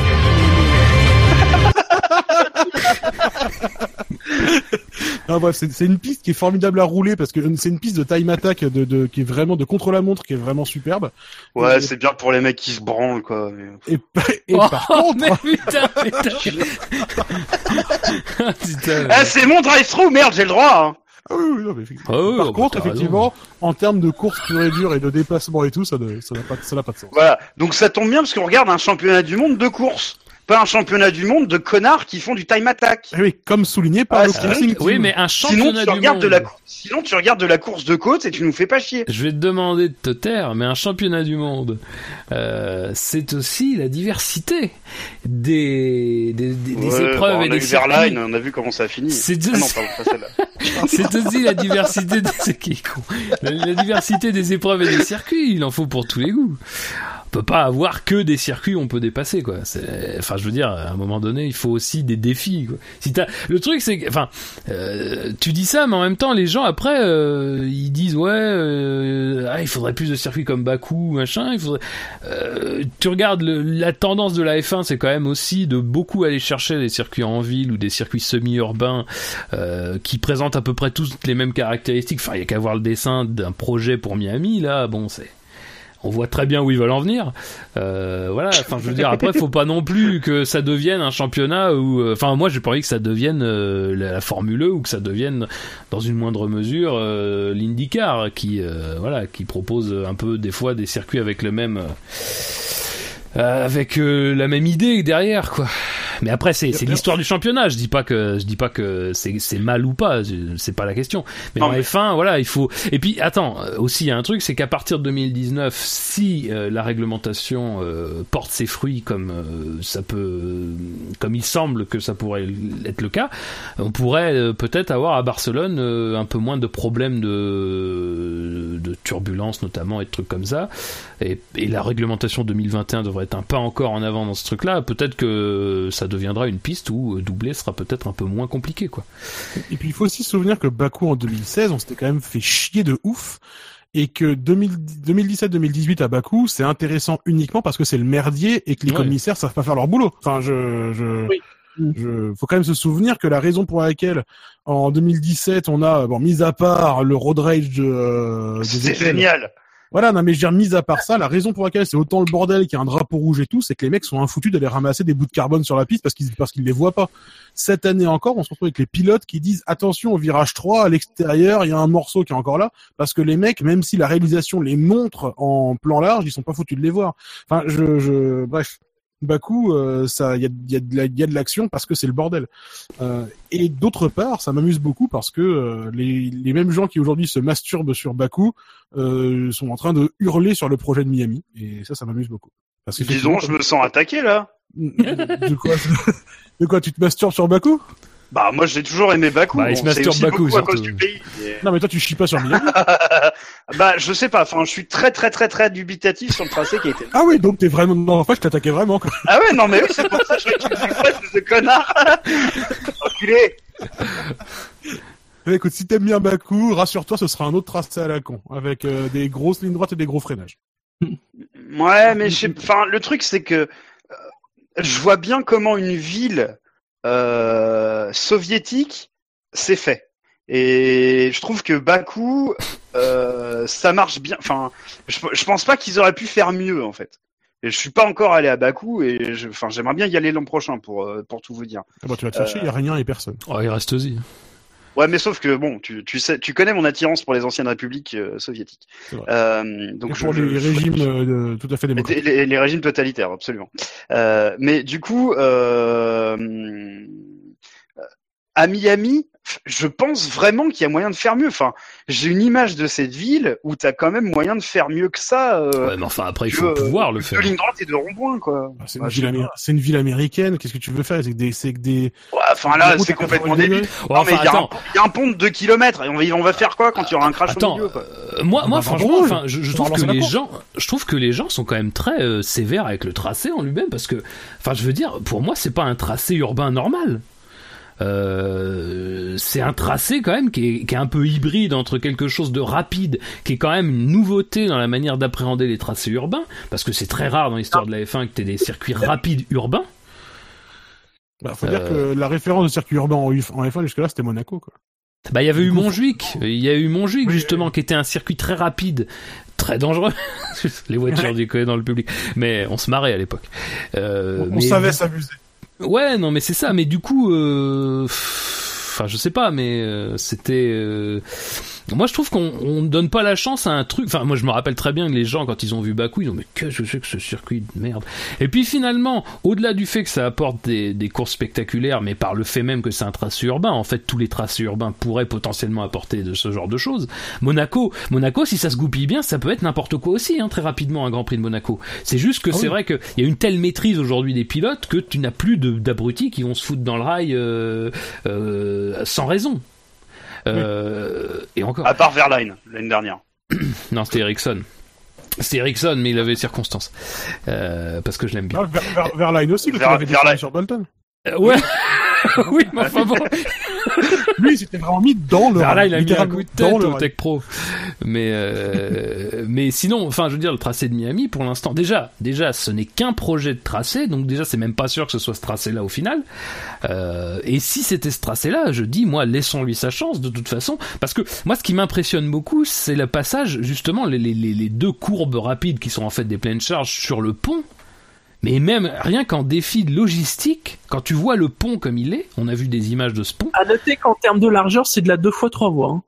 Ouais, mais enfin, en termes logistiques, ça va être quelque chose quand même pour assurer qu'on soit euh, sur quelque chose au standard de la F1, quoi. Que, Euh, que les gens tombent pas dans l'eau, quoi. non mais t- non mais quand on sait, c'est con, mais c'est mais enfin bon, c'est con, mais en même temps c'est pas si con que ça de le dire. C'est que par exemple, on sait qu'à Monaco, il y a quand même des plongeurs. Euh, au niveau du port, c'est une précaution. Euh, J'étais en train de me dire, s'il faut qu'ils mettent des plongeurs le long du pont, au cas où, c'est comme ça, je dis, ça, c'est quand même déjà, c'est très ambitieux. Mais non, mais je veux dire, moi, le circuit me paraît totalement euh, atypique, quoi. Et je trouve que les gens lui tombent dessus comme si c'était une nouvelle merde qu'on nous pond comme ça. Mais attendez, euh, laissons-lui sa chance. Si c'est ce circuit-là, on verra de toute façon. Là, quand on voit les dispositions, parce que même si c'est une ville américaine, quand on voit la disposition des rues dans lesquelles euh, le, circuit est censé passer, euh, c'est quand même pas non plus des, trucs droits. C'est pas non plus des trucs, euh, c'est pas des carrés partout, partout. Il y a quand même des, des courbes, il y a quand même des, des endroits où quand il va falloir virer, ça va pas être simple et tout. Euh, voilà, je veux dire, on est quand même sur quelque chose qui est très ambitieux et qui euh, me semble pas si, euh, comment dire, euh, basique que ça en termes de, de, de, de circuit, quoi. Il y, a, il y, a, même deux passages sur une voie ferrée. Oui. Ah, oui. Le moment de LOL. Oui, mais non, mais en vrai, moi j'ai rien contre le tracé. Effectivement, je, trouve même que le tracé, il peut proposer des choses intéressantes et ça a l'air d'être un tracé à nouveau, effectivement, un tracé urbain sur lequel on peut se dépasser. Euh, ouais. de par, de par la disposition et le fait que les lignes droites soient surtout euh, au deux bouts de chaque ligne droite, tu as surtout des virages lents, ce qui fait que c'est des virages où les gens vont pouvoir attaquer, se suivre. Euh, bah, c'est quand même plutôt encourageant et je pense que le tracé est pas dégueulasse. Après, moi, ce qui me fait rire, c'est effectivement les gens qui sont déjà en train de critiquer le tracé lui-même et le, la, la, gueule du tracé, alors qu'effectivement, on n'a aucun, enfin, même la, pour l'instant, on voit un tracé, on n'a même aucune idée de l'échelle, alors qu'en fait, c'est hyper grand la ligne droite qu'on voit, quoi. Mm. Et on peut, et on peut l'imaginer beaucoup plus petit qu'il va être, mais en fait, il est immense le circuit. Ouais. Fab, Benlop, euh, des drive-through? Non euh, bah écoute, je, je ne sais pas. J'aurais aimé en adresser un sur Romain Grosjean, mais je pense qu'on l'a assez. Euh, on l'a, on l'a, non, on l'a jamais assez taillé. Non, non. On peut, on peut, on, on a déjà tiré sur l'ambulance quand même. Je veux dire. Euh... Ça mérite ah, un jingle. Si, attends, j'en ai un, j'en ai un, j'en ai un, j'en ai un. Vas-y. Ah, pardon, excusez-moi. Ouf mais, mais quel abruti C'est incroyable. C'est incroyable. Mais qu'est-ce qu'il fait? Non, franchement, c'est inadmissible. Inadmissible. Excusez-moi, mais c'est un vrai abruti. Et sinon, vous, en tant que chroniqueur du SAV de la F1, comment est-ce que vous estimez votre distance de freinage? Mais ça, en fait, t'arrêtes pas de dire ça depuis tout à l'heure parce qu'en fait, il dit ça dans la pub de TF1, c'est ça? C'est c'est c'est ce que Marion Jolle lui lui demande. C'est euh, et donc euh, Romain, en tant que pilote de F1, euh, comment est-ce que tu abordes le freinage? Et et c'est et alors qu'en fait, en plus, on s'en on s'en branle. Je veux dire, ils sont, Ouais, oui. un- ils sont en train de faire un putain de spot sur la sécurité routière où en gros tout ce que t'as à faire, c'est vérifier qu'il y a bien deux bandes sur le côté de la putain de route. Euh, à un moment donné, on, on en a rien à foutre de ce qui, de comment il aborde le freinage dans le pilote de F1. Parce qu'en plus, ces dernières années, comment il aborde le freinage dans le pilote de F1, c'est dans le bac à gravier en train, Oui, voilà. c'est dans- c'est dans le bac à gravier en train de dire, ah les freins ils marchent pas. Mais tu sais que ça serait marrant si la pub, ça serait marrant si la pub faisait ça, n'empêche. Alors, euh... oh non, je sais pas ce qu'ils ont fait encore avec les freins, putain, j'en ai plein le cul. Pour vivre, pour, pour vivre sur une route ouverte, ne faites pas comme Romain Grosjean. Parce que en vrai, c'est en plus rigolo qu'il parle de freinage quand les dernières années pour pour Grosjean, ça a été l'enfer des freins à chaque fois quoi. Donc euh, voilà, je voilà, mon drive-through c'était pour effectivement Romain Grosjean, mais spécifiquement pour ce spot publicitaire sécurité routière. Mais il vient de sortir ou il est vieux déjà Ah, non, euh, non, non, il Non, est c'est pas pas très, très vieux vieux. ce truc. euh. Ouais, ouais. Non, non, c'est un truc tout récent, effectivement. C'est un truc qu'il a tourné là à l'avant-saison, quoi, en gros. Ouais, non, mais c'est génial. Le mec, il sort de deux saisons où il arrive pas à freiner, et après, il va, il va donner des leçons, quoi. C'est, c'est, c'est génial. Putain. En plus, dans un, dans un extrait qui est en plus aussi bien joué qu'une série AB Productions. hein. Eh bah, Ah. j'imagine. J'imagine que dans une telenovela vénézuélienne, tu as plus de talent d'acting que Ah, vous êtes chaud, quoi, c'est- vous êtes chaut. bah, écoute, on- Ah, ça, toi surtout t'es chaud. c'est mon drive. Très bien. je fais ce que je veux. Petit point sur les, classements et au classement du SAV, c'est très très très serré puisque nous avons trois pilotes en tête.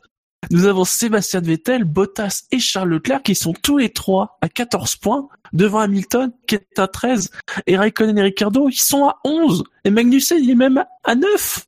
Donc ils, ils sont pas loin. Au niveau des équipes, Mercedes est en tête 27 points devant Ferrari 25, Sauber troisième avec 18 points. Red Bull est à 10 points et c'est euh, As qui est cinquième avec euh, 9 points. Dans l'autre classement, eh bien c'est Ham- Hamilton euh, prend un petit peu d'avance. Alors peut-être pas de large, il prend pas encore le large, hein, on est quand même encore qu'au début de la saison, mais il prend de l'avance, il est à 95 points, Vettel 78, Bottas 58, Raikkonen 48, Ricardo 47 Verstappen 33 et Alonso il est à 32. Il n'est qu'à un point de, de Verstappen. Au niveau des constructeurs, Mercedes il est à 153, Ferrari 126, Red Bull 80, Renault a pris la quatrième place, euh, 41 points devant McLaren 40 points. On va passer au fait marquant, messieurs. Je... dans le gravier, c'est pas possible C'est pas possible Il est enlisé C'est fini Attendez, attendez, Julien. C'est quoi ce jingle de ouf là C'est. Febro qui commente la sortie euh, dans les graviers en Chine 2007 de Hamilton sur RMC. C'est vrai Oh putain ah, Il était plus énervé qu'aujourd'hui. hein. Faudrait, faudrait que vous regardiez. bon, euh, je, je pense qu'on le dit à chaque fois, mais faudrait que vous regardiez euh, la vidéo. Ils ont collé la vidéo du, de la fin du Grand Prix de Belgique 2008. Euh, c'est n'importe quoi là, avec Hamilton, Raikkonen qui qui partent à la faute tour à tour sous la pluie là. Et euh, ils ont collé le commentaire de Febro, euh, il me semble, euh, de l'époque RMC là aussi. Euh, T'as un lien ou quoi C'est la même hystérie. Euh, je un lien. Je attends. Mais c'est Euh. qu'il gueule tellement que j'ai même pas reconnu que c'était Febro. Ah, moi j'ai reconnu que c'était Febro, mais je comprenais pas ce qui, de, enfin, de quel moment c'était. Mais bon, d'un autre côté, c'est pas un truc que j'ai vu. Donc. euh. Et le mec de TF1 là, il sort d'où alors? Je reviens là-dessus, désolé, mais euh, c'est un mec de radio ou? Euh, je crois qu'il fait de la Formule 1 sur Eurosport. Je sais qu'il a fait des remplacements en NASCAR euh, sur AB Moteur. Ah ouais, j'ai dû- déjà dû l'entendre alors. Mhm. Ah, on a un lien sur le chat. Merci, hein, c'est l'avant connu. Merci, le chat superbe. Non, il... Très bon, très bon chat euh, ce soir. Mm. Ah, ah, ça dure 8 minutes. Ah ouais, merde. Au niveau du classe, donc de du sondage du fait marquant du Grand Prix d'Azerbaïdjan 2018, vous avez été 158 à voter et ça s'est joué à une voix. Ouais. Putain. C'est beau. Est arrivé dernier. Oh, regardez, c'est Lewis sur la première marche, 12%, 19 votes. Est arrivé troisième avant l'Espagne, Otto Corrida chez les taureaux rouges, 20%, 32 votes. Et donc, est arrivé deuxième, oui, 34%, mais 53 votes. Vous savez si Verstappen, Grosjean ou et Ocon sont libres mercredi soir? Et est arrivé en tête avec 34%, mais 54 votes. C'est lui qui a gagné. Alonso réalise la meilleure course de sa carrière de pilote de MotoGP. Et c'était... Euh, que je vais Dino. C'était Dino. Je le note. Euh, donc euh, personne n'était là euh, à l'Azerbaïdjan. Alors bah, Ben Lop c'est sa première participation donc euh, il va avoir le premier choix. Euh, Scani aussi. Et après ça se joue entre Fab et moi. Euh, Et on était à la dernière émission ensemble. euh, c'est vrai, c'est vrai. Et tu avais gagné. Bah ouais, donc on a qu'à dire que tu, tu passes avant moi. Ok. C'est bien, Ben les là- règles, les règles s'écrivent au fur et à mesure. Ouais, carrément. Alors, je, je- le mien, j'ai juste une hésitation sur la formulation et sur la façon de l'écrire, mais je pense que je vais le formuler comme ça. Le Charles Leclerc roule sur la compétition. Audacieux. Soit en passant, je pense quand même que c'est un- pas un cadeau de la part de ses parents de l'avoir appelé Charles, parce que quand tu peux Je suis d'accord. Charles, Charles Leclerc, quoi, putain. Charles Leclerc, oui. C'est- Enfin, rappelons qu'il est né avant le temps qui est éponyme, hein, évidemment. Il est né. Ah, le Charles Leclerc, c'est vieux quand même. hein. Il est vieux le projet. Enfin, le projet est vieux, mais attends. Ouais, et, euh, et le Charles Leclerc, il est jeune. Donc, euh.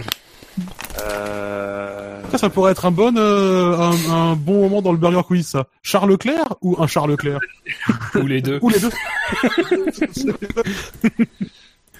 Euh, 78 1990 en conception. Ah bah ouais. Très longue, très très longue. C'est pas quoi faire de cette information. J'ai hésité à mettre évidemment un fait, un fait marquant sur Grosjean, mais je pense que je vais laisser la- Ah, l'honneur à. Scani qui va sûrement, euh, qui va sûrement nous, nous gratifier de quelque chose de formidable avec. Bah oui, mais je, je... Ah, je suis gêné. Je suis gêné, je suis gêné. Ah, tu penses que gros Jean, gros- gros Jean, gros sac à merde, c'est un peu trop violent peut-être? Un peu. Alors, en fait, j'hésite, j'hésite avec euh, Grosjean, lui au moins, il est pas prêt de faire pleurer un enfant. Enfin, on sait pas, on connaît pas sa vie privée. Hein. Pardon, excusez-moi. Ouais, non, là, ça suffit, Drive, je trouve. Romain, en tant que pilote de F1, comment tu appréhendes le freinage En théorie, la distance d'arrêt d'un véhicule est égale au temps de réaction du conducteur, plus la distance effective de freinage. Lucelle Merde. J'ai coupé fait trop tôt, je m'excuse. Même à l'audio, tant qu'il joue mal. Mais il est nul. Mais même, même en audio, c'est de la merde. Ah ouais, non mais oui, c'est horrible. Oh là là là là En théorie, la distance de, de freinage, en plus, il, il un peu ça. à un moment donné. Genre. Bon, Romain, euh, on a rempli les 72 cartes, euh, des- les, les 72 cartes SD qu'on avait, euh, soit euh, 700 000 terras de vidéos. Euh, là, on n'aura pas le temps de tout dérocher, c'est la dernière. Hein, euh. Make it count. Allez, Hammer Time Ouah Ah mais non, fallait pas boiter la bagnole, Romain, putain Excusez-moi, j'ai pas maîtrisé les freins. Euh, Et sinon, euh, j'hésite avec... Euh, et vous, Romain Grosjean, en tant que pilote de Formule 1, euh, comment changez-vous de direction À fond, à fond, à fond. Euh, j'hésite. Moi, je, je, je pense que, et, je pense que, et vous, et vous, Romain Grosjean, en tant que pilote de F1, comment, comment est-ce que vous, Comment vous changez de direction Comment vous appréhendez le, le, ra- le, le changement de direction C'est à fond et à fond et sans clignotant. Je pense que c'est pas mal. Donc euh, je vais euh, je vais te l'écrire Shinji parce que là je sais pas. Euh, et vous Romain Grosjean Comment ça s'écrit cette merde comme ça Et vous Romain Grosjean C'est écrit Romain Grosjean, il demande comment ça s'écrit. euh, Mon Dieu, c'est l'irrespect. Oui, devrait bon. l'inviter un jour dans l'émission, il acceptera Oh, sûrement. là, je crois que c'est mort. Hein. comment appréhender euh, appréhende Il y a, il y a un H, Oh, un putain, accent, un Z, c'est tu le bordel. Ou quoi? Comment appréhendez-vous le changement de direction à fond sans clignotant Voilà. Hop Je te l'ai envoyé, Shinji. Ok, moi de mon côté, je vais dire euh, Ferrari s'est rajouté des ailettes, mais c'est bien planté quand même. C'est joli. Femmes Euh, Du coup, on a quoi? Alors on a du Charles Leclerc, on a du Romain Grosjean, on a du Ferrari. Je serais tenté d'aller dans cette théorie du complot qui était criante. Tu peux- si, si tu veux dans la théorie du complot, tu peux dire ce n'est peut-être pas un hasard si Mercedes et Pirelli ont tous les deux un R en troisième position de leur nom. Coïncidence? Je ne pense pas. Je ne pense pas. Il y a encore une alliance euh, germano-italienne qui fonctionne. Euh...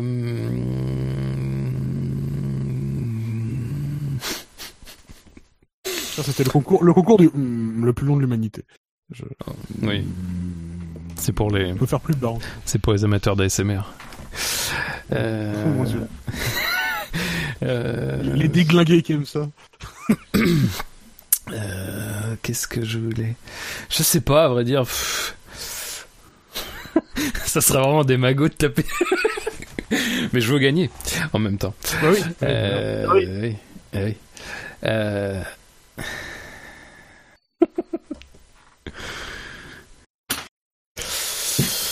Euh, ouais, je vais mettre Pirelli. Point d'interrogation. Juste ça. Le mec, tu sais, le mec qui essaie de rassembler les tenants du complot et ceux qui n'y croient pas trop. Bravo. Très bien. Bon. Donc, pour le fait marquant du Grand Prix d'Espagne, vous aurez le choix entre le Charles Leclerc roule sur la compétition, ou bien, et vous, Romain Grosjean, comment appréhendez-vous, appréhendez-vous le changement de direction à fond sans clignotant, ou bien, Ferrari s'est rajouté des ailettes, mais c'est bien planté quand même, ou bien, Pirelli, ah, tu le fais bien. Rien que ça, moi j'ai envie de voter. Avec l'intonation Pirelli Ah oui. Ah, en plus, tu peux le dire. Pirelli C'est vraiment bien. Pirelli Pirelli T'aurais pu rajouter mouais à la fin derrière pour vraiment, vraiment, Pirelli, mouais. Tu sais pas quoi en penser. quoi. Dans l'article du podcast et aussi sur la colonne de droite en page d'accueil du site. On va passer à la dernière partie de l'émission.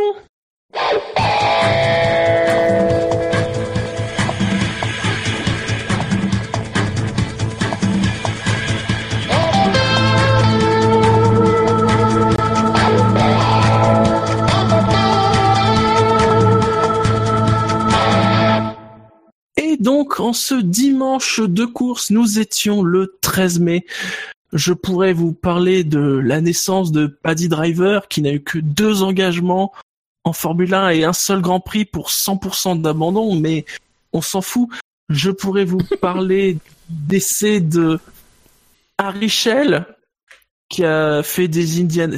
Non, il a fait plus que des Indianapolis, parce que je vois qu'il a fait 56 Grands Prix. Mais on s'en fout parce qu'en fait, il n'y a pas vraiment de pilotes marquants qui sont nés ou décédés en ce 13 mai. Beaucoup de grands prix, par contre, puisque nous étions allés un 13 mai en Espagne en 2012. C'est qui déjà? Si ça veut bien s'afficher. Non, ça ne veut pas s'afficher. Maldonado. En 2012, c'est Maldonado.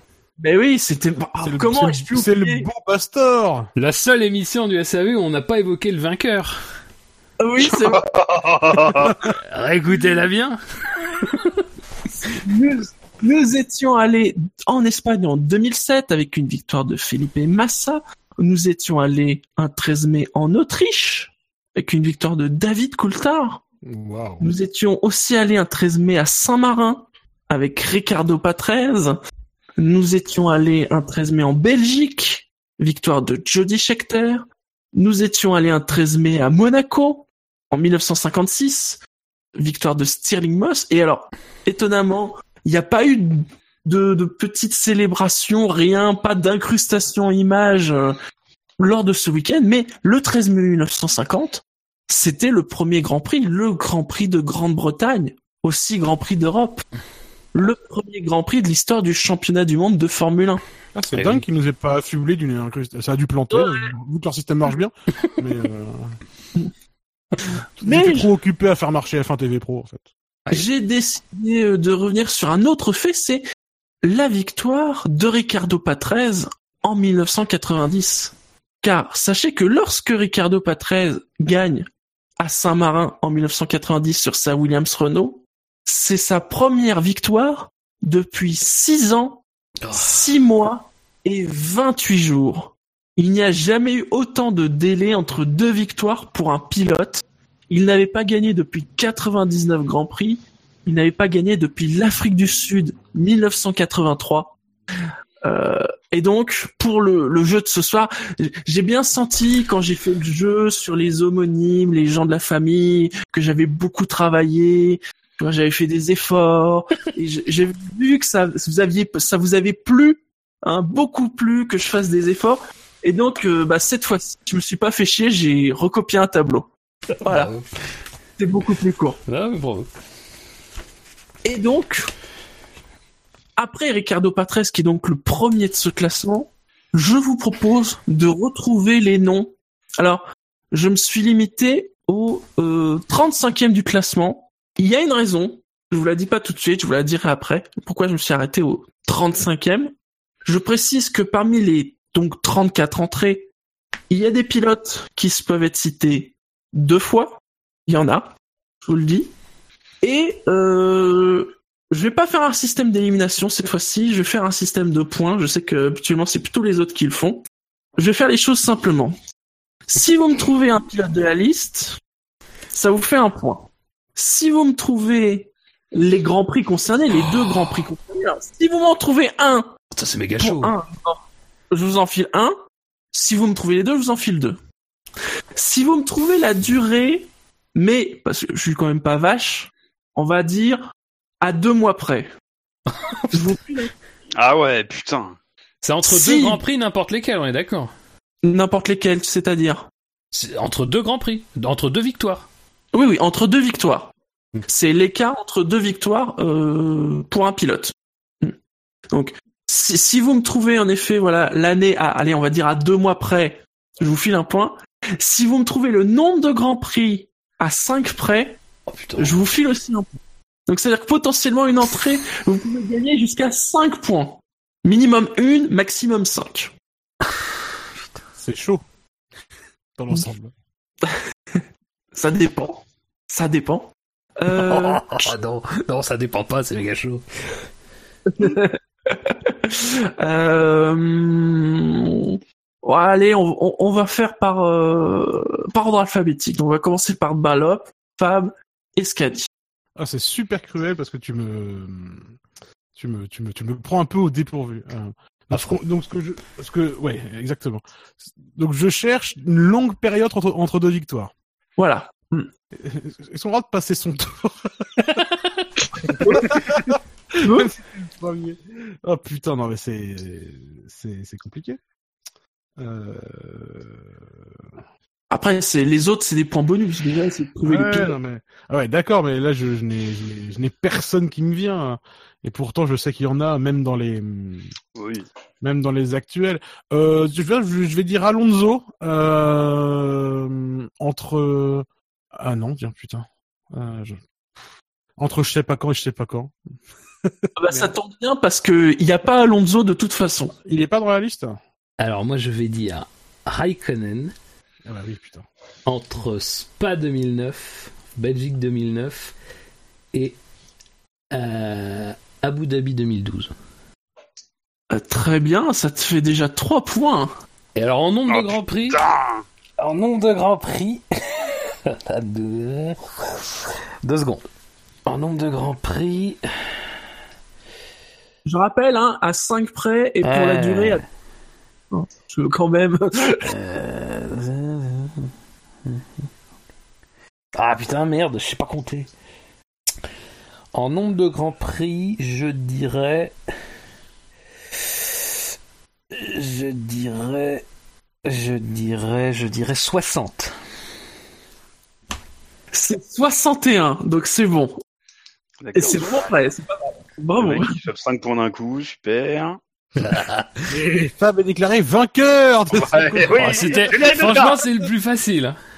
Oh putain, oui, oui, bah oui. Ah oui. euh, Merci, vu que j'ai pas pensé, traite-moi de con directement. Mais non Mais non Mais tu l'es un peu, oui. Oui, oui,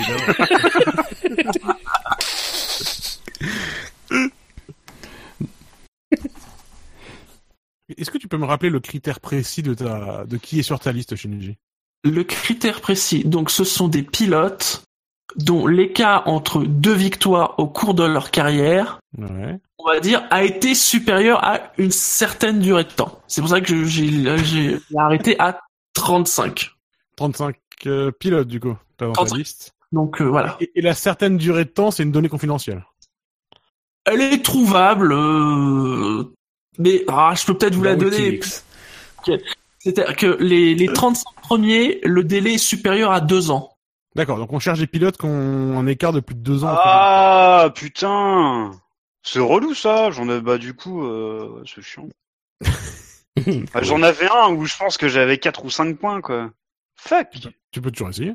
Bah oui mais ça fait à peu près un an. Ah oui. Fait chier putain. Et sinon, Fab, euh, tu m'as, je n'ai pas entendu, tu m'as donné une durée euh, pour Raikkonen ou pas du tout? En année? Ouais.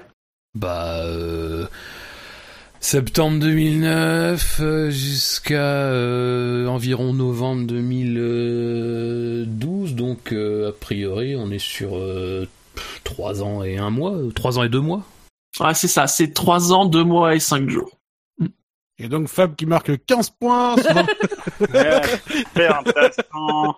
Donc là, c'est Ascani, en effet. Super. Euh... Barrichello?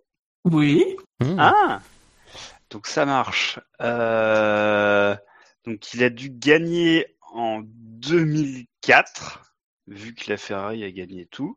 Après 2005, il était encore chez Ferrari ou pas, je sais plus. 2006, je sais plus ce qui branle. Donc il devait plus être chez Ferrari. 2007, je sais pas. 2008, j'en sais rien. Et 2009, je suis sûr qu'il est chez Brown. Euh, euh, je vais dire entre 2004 et 2009. Hmm, tu peux m'indiquer les grands prix ou pas? Ah putain, bah super. Euh, Ah, lui, il devait me donner un point, vu que t'as les années. Ah, c'est bien urbain. Euh, c'est bien urbain, c'est bien urbain. Alors attends, je vais essayer de trouver les grands prix quand même juste par principe. Euh, S'il a marqué des points, c'est forcément à la fin de la saison. Euh, Du coup, la Malaisie à l'époque, c'était au début ou à la fin? Euh, C'est relou. C'est chiant. C'est dur. Je vais dire. Ouais, non, il n'a pas gagné au Brésil. Ça va être un grand prix à la fin. Alors, le. Euh, Est-ce que Japon 2004 Est-ce que. euh, Je vais dire le Japon 2004 et un grand prix du début de saison 2009. Donc. Euh, début de saison, il y a quoi au début de la saison? Il y a genre euh, non pas le Canada, parce que le Canada, je crois que c'est Button qui l'avait gagné. Euh, Monaco, ah peut-être. Je vais dire euh, Monaco 2009.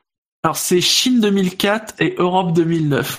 Et sachant que Chine, c'est juste avant le Japon, donc t'étais pas loin quand même. Ah merde, la réflexion était bonne. Euh, tu peux te trouver en nombre de grands prix et la durée. Alors, euh, donc 2004, elle était finie. Donc 5, 6, 7, 8, 9. Ça fait 5 ans. 5 ans, à... il y avait quoi 20, moins, moins de 20 Grands Prix? 18 5 x 18, ça fait combien? 5 x 18, ça fait 90. Bon, bah, je vais dire 90 Grands Prix. Ah, c'est 85, donc c'est bon. Ah ah Dans ton cul, Fab Ah ah C'est juste, mais... Euh, Cinq- Et puis, bah, du coup, euh, 5 ans. Euh, et ben, c'était 4 ans, 10 mois et 28 jours, donc j'ai dit 2 mois, donc c'est bon. Moi, allez Putain, quel talent, ce cannibale C'est à nouveau à moi. euh, le traumatisme. Le tra- Shinji? Euh, Écoute, je vais, je vais, je vais tenter Button, qui a mis à mon souvenir longtemps avant de regagner euh, quand, en 2009. Mais il avait une victoire avant, qui à mon souvenir était quelques années avant. Est-ce que tu l'as dans ta liste? J'ai Button. Je peux déjà dire, t'as déjà marqué un point. Ah, écoute, c'est beau. Euh, je suis très fier de moi. Euh, C'était je- quand il gagne avec Brown en 2009. Je si pff, la Honda dégueulasse des deux années d'avant, là, 2008-2007, je crois qui je dirais de, entre 2000, enfin la, la victoire précédente c'était l'année d'avant, 2006, du coup sa première victoire. Si j'ai pas de grosses conneries, oui. Hein. Bah oui, c'est la, hum, c'est pas la, Hongrie 2006, non? Oui, il gagne. Tout à fait. Mm. Euh, et du coup, sa première victoire ensuite, c'est l'Australie euh, 2009. hein. Du coup, euh, Tout à fait. du coup, ça fait un certain temps tout de même, n'est-ce pas? Je ne sais pas calculer. Euh, Qu'est-ce qu'il te faut comme info pour marquer des points là? Dis-moi tout. Euh, là, euh, la durée en temps et le nombre de grands prix.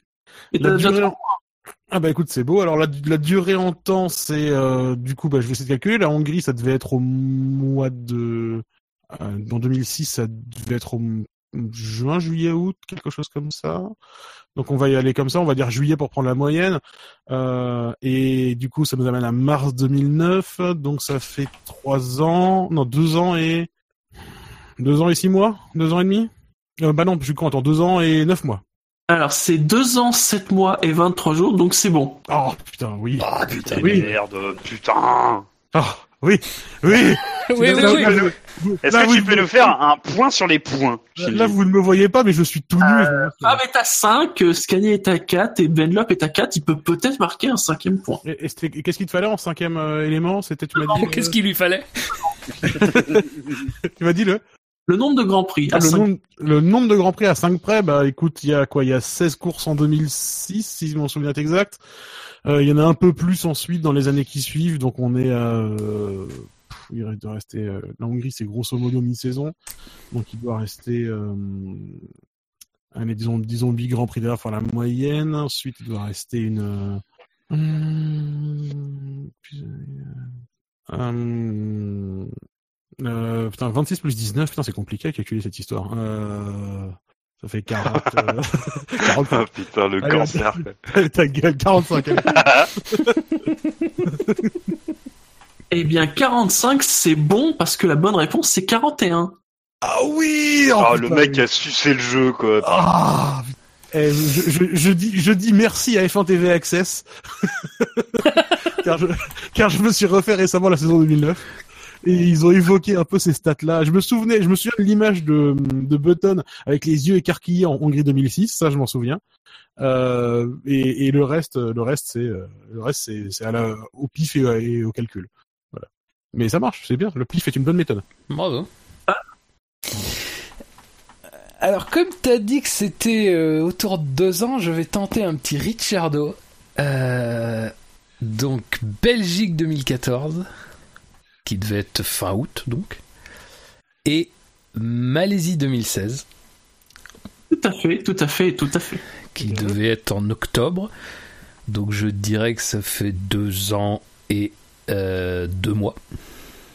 Deux ans, un mois et huit jours, donc c'est bon. Et au niveau des grands prix, ça doit pas être bien compliqué. Belgique, ça faisait combien? Euh, ça, une saison. La Malaisie, ça devait être le 15 ou le 16. Je dirais 40. C'était 42, donc c'est bon. Oh. Kenny. Hum, je dirais euh, Giancarlo Fisichella. Ah, C'était risqué ça. Ouais. Pourquoi Pas physique. Pourquoi il n'y a pas Fisichella Parce que Fisichella, il a pas beaucoup gagné en fait. C'est ça le truc. Ah, Enfin, ça fait Il a moins de gagné deux au ans. Brésil 2003 et en Australie 2005. Ça fait moins de deux ans, du coup. Oh bah super, si je peux pas utiliser les trucs de jeu, je me souviens, le jeu de merde. Chier, putain. Il y a pas deux ans, il y a combien de temps? Attends. Un an, onze, un an et onze mois pile. Eh 30 bah plus, plus ou moins deux mois, ça marche? Oui, non, c'est quand vous donnez Ah Ah bah ouais moins deux mois. Ouais. Moi je dis que je me fais enfler au règlement là. il un a dit qu'il gu- avait un 35 gus-gus noms. Avec un Gus Gus là, ça passerait pas. Il est combienième comme nom? Il est quantième. Fisichella, euh, 39e. Ouais, ça passe, ça dit à plus ou moins 5. C'est bon, ça. Le mec, le mec il croise tous les, intervalles, tous les intervalles de tolérance et tout, ça plus rien. De nouveau à toi. euh, je vais risquer un Yarno Trulli. Et parce qu'il a dû gagner à un moment donné euh, une pauvre. Enfin, je... vas-y, dis-moi. il n'y a pas Yarno Trulli Merde. dans le tableau. Il a jamais gagné une course avec la Toyota? Oh bah non Ah Personne bah non, gagné la Ah bah non, Toyota. je suis con forcément. Putain, oui, quel débile. Pardon. Tant pour moi. L'action en bourse de Toyota vient d'augmenter soudainement. Et... On a gagné Allez donc Fab? Alors là par contre j'ai pas les grands prix. Enfin j'ai pas les grands prix, j'en ai un.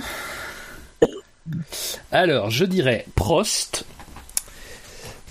Qui alors Prost qui donc alors a gagné un Grand Prix en 90 dont j'ai pas le euh, dont j'ai pas le hein, donc et qui regagne sans doute en donc ça doit être euh, Afrique du Sud 93. Ouais. Euh, Donc, si mes calculs sont bons, ça doit faire. euh, euh, ça doit faire deux ans, deux ans et demi, deux ans et six mois. Alors c'est 2 ans, 5 mois et 14 jours, donc c'est Oh bon. putain, je pensais. Et alors, par contre, en nombre de grands prix, du coup, comme les saisons faisaient. Euh, ça faisait 17. Ah, du coup, je sais pas si sa victoire en 80. Alors, je présume que sa victoire en 90 ça doit être une victoire quand même en fin de saison, parce que comme il, il, il lutte jusqu'à la fin, je j'imagine qu'il a pas gagné à 12 grands prix de la fin. Euh, comme les saisons en général, elles faisaient 16 ou 17. D'ailleurs, elle faisait plutôt 16 sans doute. Je dirais, je dirais 30, je dirais 35 courses d'écart, mais Eh ben, toujours. C'est pile 35 courses. Ouais. Et par contre, j'ai pas celle de 90. Euh, je vais tenter. Euh... Putain, en fin de saison, qu'est-ce qu'il y avait à cette époque-là? Portugal Portugal 90. Ah, presque, c'était l'Espagne 90. Ah, merde. Rérez, qui avait lieu le 30 septembre. T'avais raison sur la fin de saison. Scani? Tu peux nous faire un détail sur les points? Fab a 14 points, tu en as 4 et Benlop en a 5. Oh là là là. Ah, je suis devant toi. Ah ah bah, je vais jouer mon joker maintenant. Euh, je vais penser aux femmes battues et je vais dire Maurice Trintignant.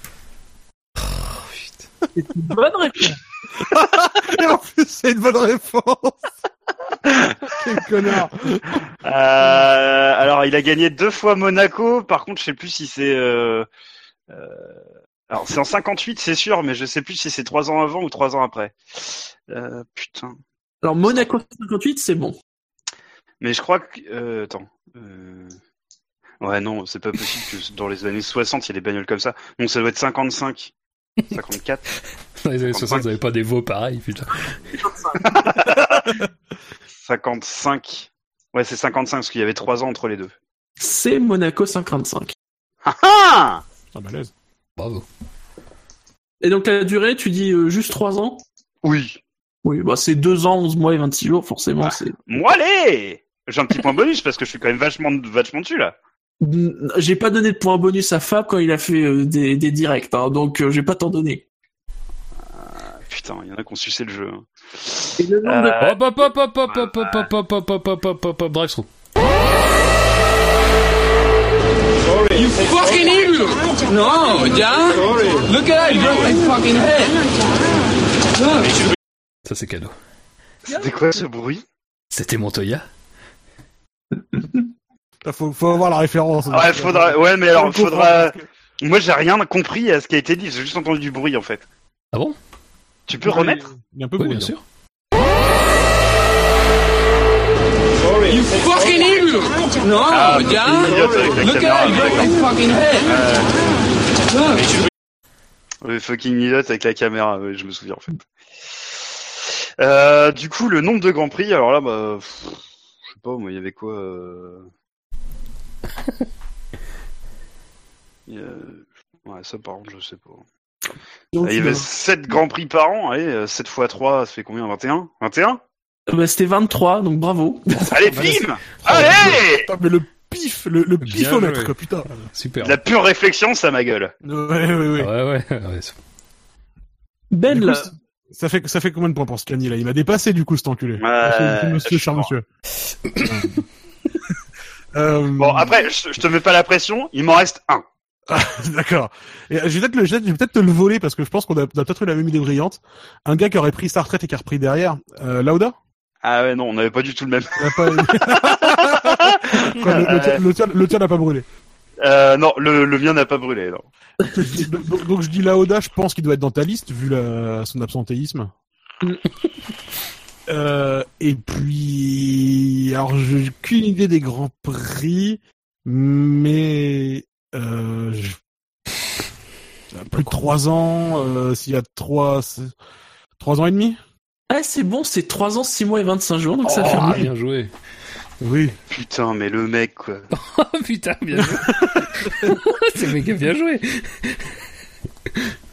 C'est chaud cette période en plus. Mais c'est Ouais, c'est très chaud. hein. littéralement. Oui, c'était ça. en tout cas, en 76, ça a été très chaud pour l'Ode. 78-82, c'est ça le... À peu près. ouais. Attends, du coup, bah attends, je vais quand même essayer de réfléchir. C'était quoi le dernier... Euh... Ah. Oh, putain, j'en sais rien du tout. Je crois qu'il est revenu aux États-Unis, mais je... Je crois qu'il est revenu aux États-Unis, mais... mais mais le Grand Prix de départ, je sais pas du tout.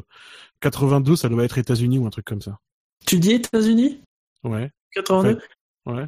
Oui, c'est États-Unis Ouest. Ah oui, c'est vrai qu'à l'époque, il y avait les West, c'est vrai. C'est vrai. Eh ben, euh, par contre, je m'arrête là parce que. Hmm oui, il y avait avait plusieurs États-Unis. Le précédent, euh, précédente victoire, c'était Italie 78. Italie. Et ça faisait 49 Grands Prix. D'accord. Bon, là, j'aurais été un foutu de. Vu que je savais pas quel Grand Prix c'était en 78, j'aurais été un foutu de le savoir. Très bien. Fab Euh, bah, je vais pas- alors, je vais repartir sur les mecs qui ont fait une année sabbatique. Euh, je vais dire Mansell. Ah, bien joué. Alors, même topo que Prost, j'ai pas le grand prix de départ, mais j'ai le grand prix de. J'ai le grand prix d'Australie 94. Tout à fait.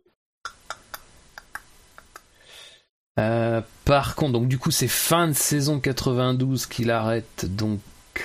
Et comme c'est le dernier Grand Prix d'Australie, euh, enfin de, de la saison 94 en Australie, je dirais deux ans.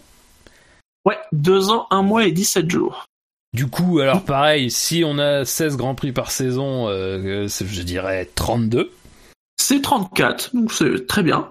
Et le dernier Grand Prix de la saison 92, enfin l'un des derniers. J'ai tenté Espagne? Peut-être peut-être que bon. Donc Espagne 92. Bah là, non, c'est le Portugal. Oh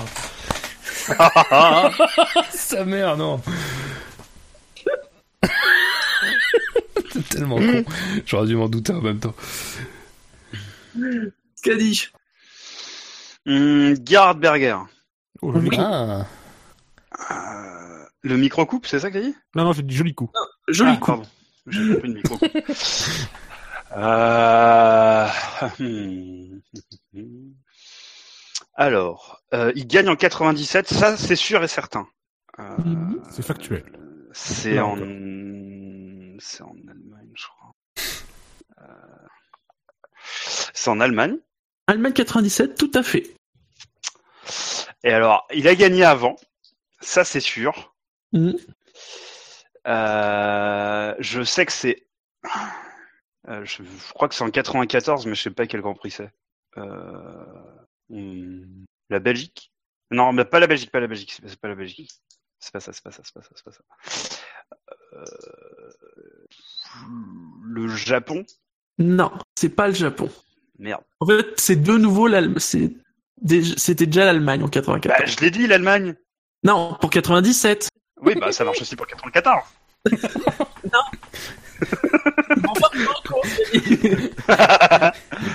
Euh, je dirais qu'il y a trois ans entre les deux.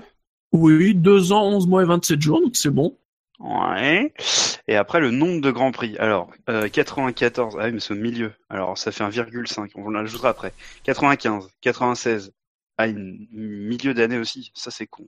Donc ça ferait trois ans en tout. À l'époque, il y avait quoi? Il y avait 17 grands prix, je crois. Euh, 3 fois 17, ça fait combien? 51 Euh, 51. C'était 50, donc c'est bon. Moi, allez Bim Dans ton cul, Borlap Mais c'est méchant ce que tu dis. C'est pas gentil. Oui. Non, c'est pas très gentil. C'est vraiment pas très sympa.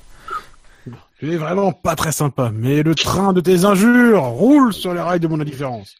Euh, très bien. Tu vas voir ce qu'il va rouler tout à l'heure? Euh, je sais plus si j'ai plus le droit de citer la classe américaine, il faut me le dire. Considère qu'on Non, est plus amis. pas. Ah, Beatball. Euh... Ah bah tiens, euh, puisque j'avais Lauda, euh, son coéquipier chez Ferrari, le fameux Claire Gazzoni, qui était chez Ferrari, qui est reparti et qui est revenu. Il a dû mettre longtemps. Il a, je crois qu'il a pas gagné entre les deux.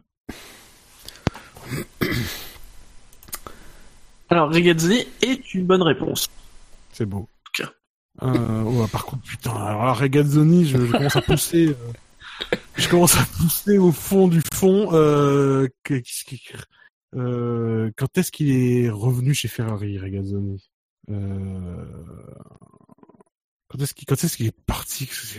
Euh, on va essayer, ouais, on va essayer de faire une espèce de période. Euh, putain. Au plus, profond de moi, comment je, peux trouver ça? Je vais, y aller un peu au, pif. Je vais dire comme pour Lauda, trois ans et demi. Est-ce que ça tient?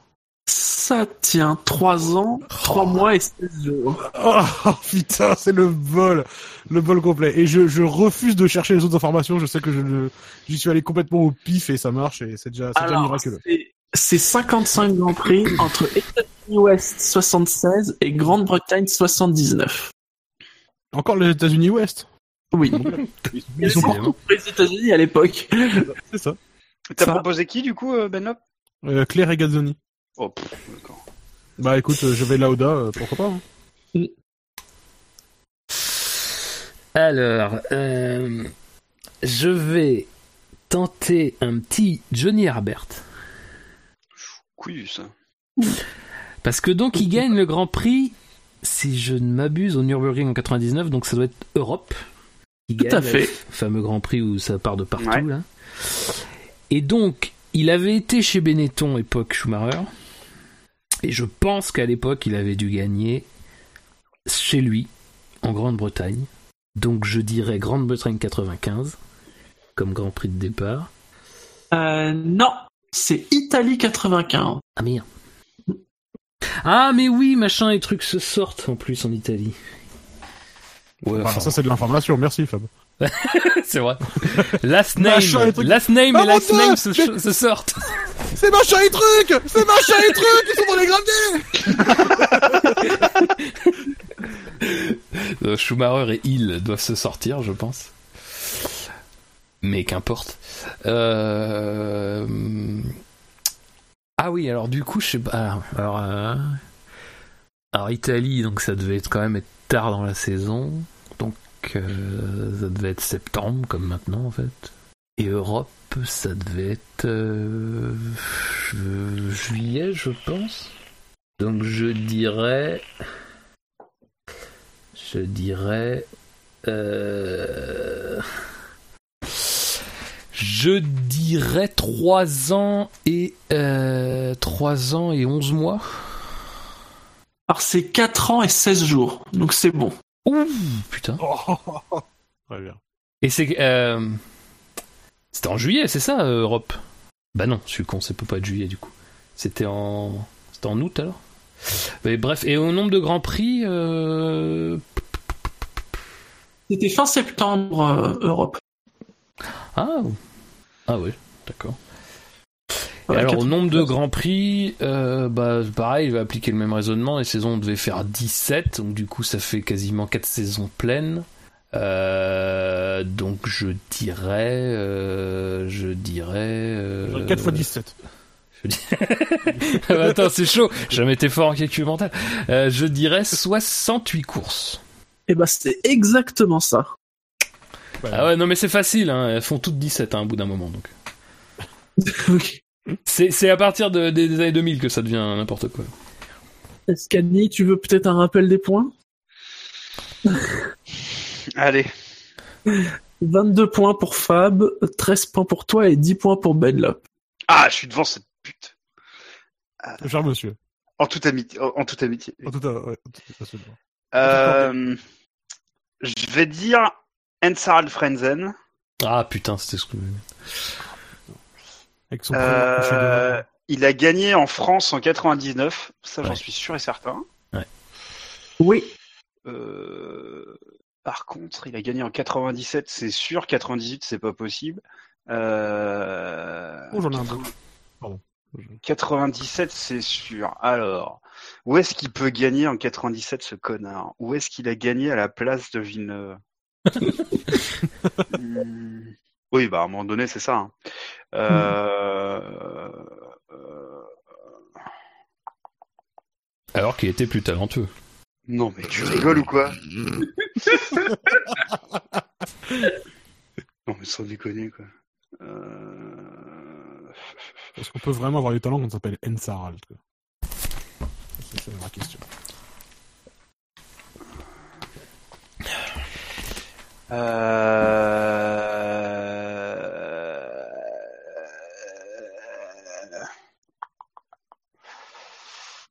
Il aurait pas gagné à Monaco? Non, Monaco c'était euh, c'était Schumacher. Euh... Villeneuve gagne en Espagne, c'est sûr. Au Canada, Villeneuve a pas gagné, donc je vais dire le euh, Canada 97. Et non, c'était Saint-Marin 97. Ah merde.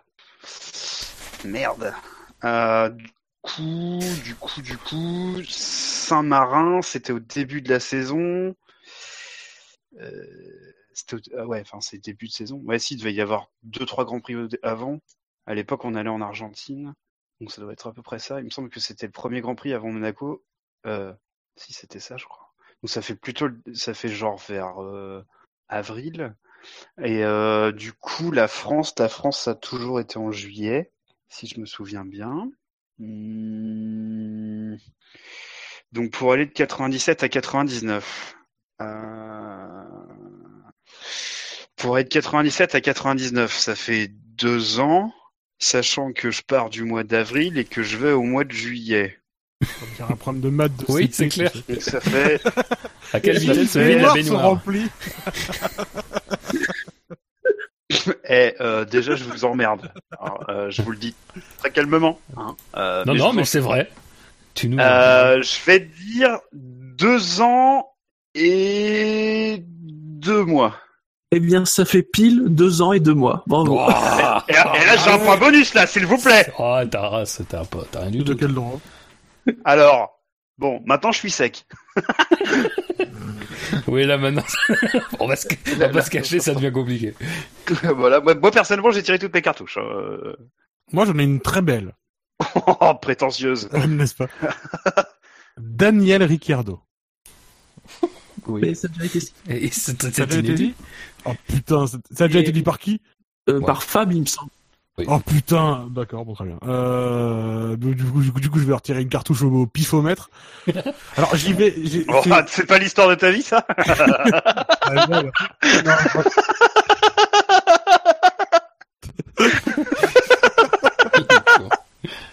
Très bien. Euh, je vais aller chercher les périodes où il n'y avait pas beaucoup de courses, du coup forcément tu mettais longtemps en termes de temps à, remar- à gagner à nouveau. Je vais dire Bruce McLaren. Oui. Putain. D'accord, très bien. Oui, bah je le savais, hein. Voilà, voilà. voilà. oui, je- oui, Bruce McLaren euh, qui euh, a gagné à un moment donné, puis après il a arrêté, puis après il a regagné longtemps après, hein. Ah, oh. T'as que McLaren, en fait. Hein je, je- Ah oui, non, j'ai que le nom. Alors pff, je n'espère pas autre chose de, de ma C'est. Régis McLaren, je crois, son prénom. Bruce McLaren, faut savoir qu'il est deuxième au classement, C'est beau. puisque Ah. et- il y a un écart de 6 ans et 6 jours, 61 Grands Prix, malgré les 6 ans, entre Monaco 62 et Belgique 68. Là, c'était un bon pari de parier sur les périodes où on- il n'y avait pas beaucoup de courses. Alors, bah, je vais pas être très très loin, mais c'est Mario Andretti, parce que je sais qu'il a gagné très jeune, mais qu'après il a mis beaucoup de temps à gagner. Oui. Euh, J'aurais tendance à dire.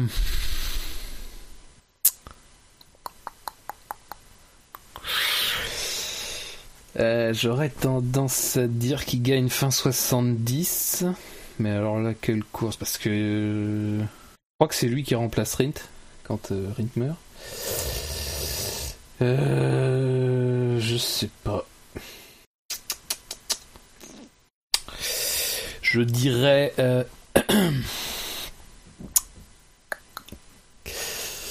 Je dirais Canada 70. Et l'année. Enfin, alors, putain, alors là, l'année d'arrivée, alors j'en suis pas sûr du tout.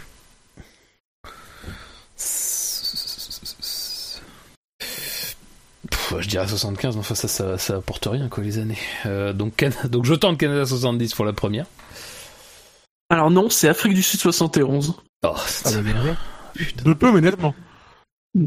Ah, l'autre qui une petite cartouche derrière, là. C'est quel salope, ce mec, putain. En plus, 60... oh, oh, Afrique du Sud 71, ça doit être un des premiers grands prix, si ce n'est le premier. Oui, probablement. De toute façon, c'est premier, soit le tout dernier. C'est le tout premier. Ah, c'était pas un premier, c'était le 6 mars. Ah, comme quoi. Alors par contre, alors du coup, ça doit être euh, parce que Pff, non, je sais pas, j'ai pas. Alors j'ai pas. Je me demande s'il regagne pas en 76, mais alors, du coup j'ai un doute puisque ça décale tout. Ouais, genre euh, 76, mais j'ai pas de Grand Prix. Niveau de la période alors, donc s'il gagne en mars 71 et je dirais au hasard. Alors attends, je dirais 5 ans. Oh putain de sa mère. 5 ans et 3 mois. Alors non. Parce que c'est en fait c'est Japon 76 et Ah, c'est mais 5 oui. ans 7 mois. T'es con.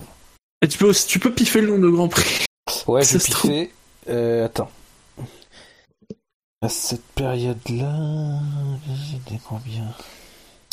Ou- Oublie pas le, le bien, de bien piffer au, au pifomètre officiel. C'est. Donc 5 ans et 7 mois. 5 ans et 7 mois. Donc on a au moins. Je dirais qu'on a au moins 75. Ah, putain, c'est chaud. Il y en a... Là, ça, c'est des périodes où ils augmentaient beaucoup et vite. Donc. Euh... Euh...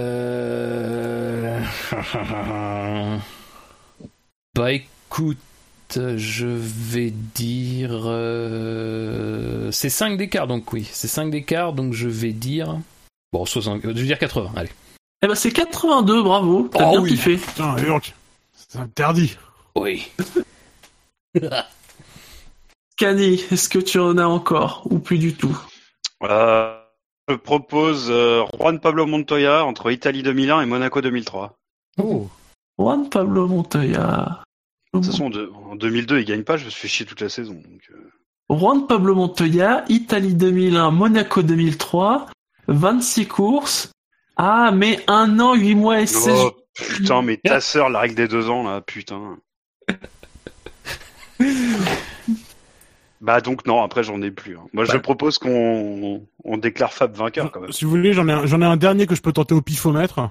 Vas-y, c'est Je un dernier. Je, je dirais Jack Brabham. C'est un bon, euh, bon choix.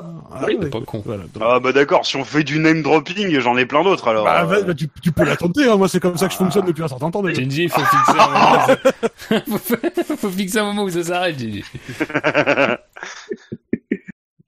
Euh, Fais un détail sur les points, Shinji, s'il te plaît. Alors, avec ce, ce dernier point de Ben Lop, bien, Fab, euh, il gagne avec 24 points. Oh putain. Ah, je vous mets une pile. J'ai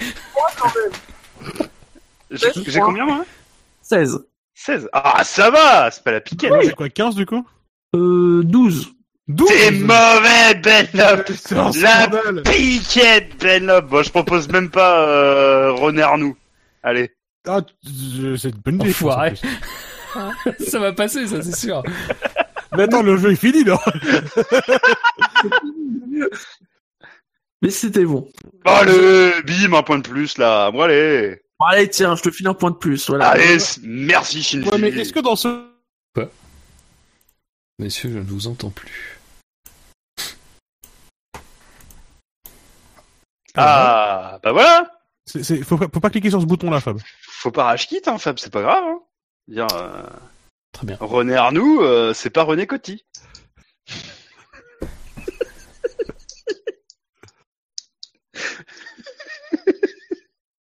Que René Coty, c'est notre Raïs à nous. C'est vrai. C'est mais c'est super drôle.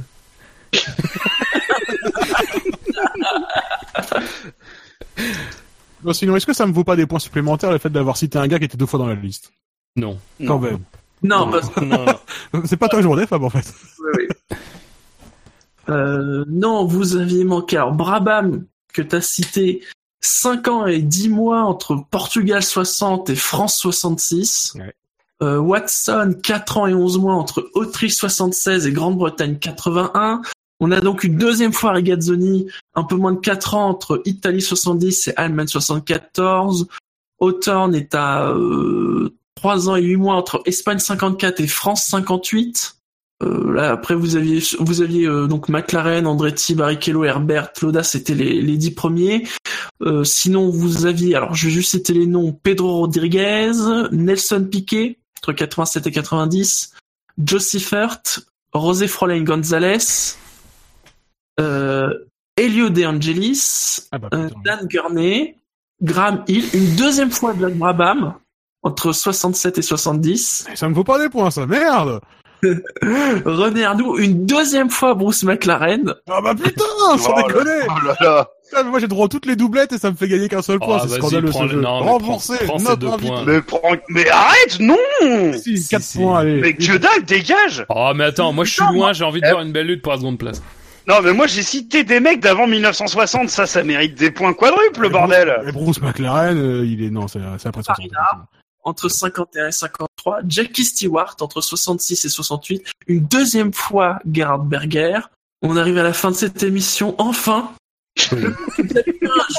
En me disant, on va pas parler, il n'y a, pas grand chose à dire sur le Grand Prix d'Espagne. Bah, en vrai, en vrai, sans le coup d'œil sur le rétro, euh, Oui, sans être méchant.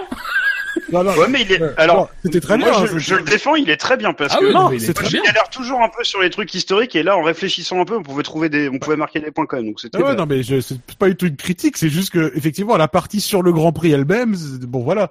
Je, voilà. Et finalement, la partie la plus intéressante de l'émission, c'était la fin. Les rappels réseaux habituels, le SAV de la F1, c'est sur iTunes, sur Pod Radio, sur PodCloud, sur Facebook, sur Twitter, arrobase le SAV F1, sur YouTube. Il y a même les émissions qui sont postées et que vous pouvez écouter n'importe où dans le monde, sauf au Japon. Vrai. Pourquoi? Ah, à cause cause du- de la musique. Que c'est générique, tout simplement. pas notre humour. Ah merde. Après, je ne sais pas si français beaucoup d'auditeurs habitant au Japon. Ah, Mais voilà. Sur Stand F1, sur Actu F1, parce que la F1 sur Internet, c'est sûr. SAVF1.fr. SAVF1.fr. Parce que le SAV de la F1, c'est... C'est l'amour entre les communautés. C'est dans le gravier! Dans le gravier! Il est sorti de la piste, le SAV! Ah, ça, ah, vous aimez bien celui-là. hein ouais, on, on peut finir là-dessus. Hein. Je, je me lasserai jamais de cette, euh, Ouais. En tout cas, on vous souhaite une bonne journée, une bonne soirée, quelle que soit l'heure où vous nous écoutez. On se retrouve bientôt. Est-ce qu'il y aura une émission d'actu? Ça, on n'en sait rien. Sinon, ça sera pour le Grand Prix de Monaco dans deux semaines. Allez, ciao, ciao Salut. Salut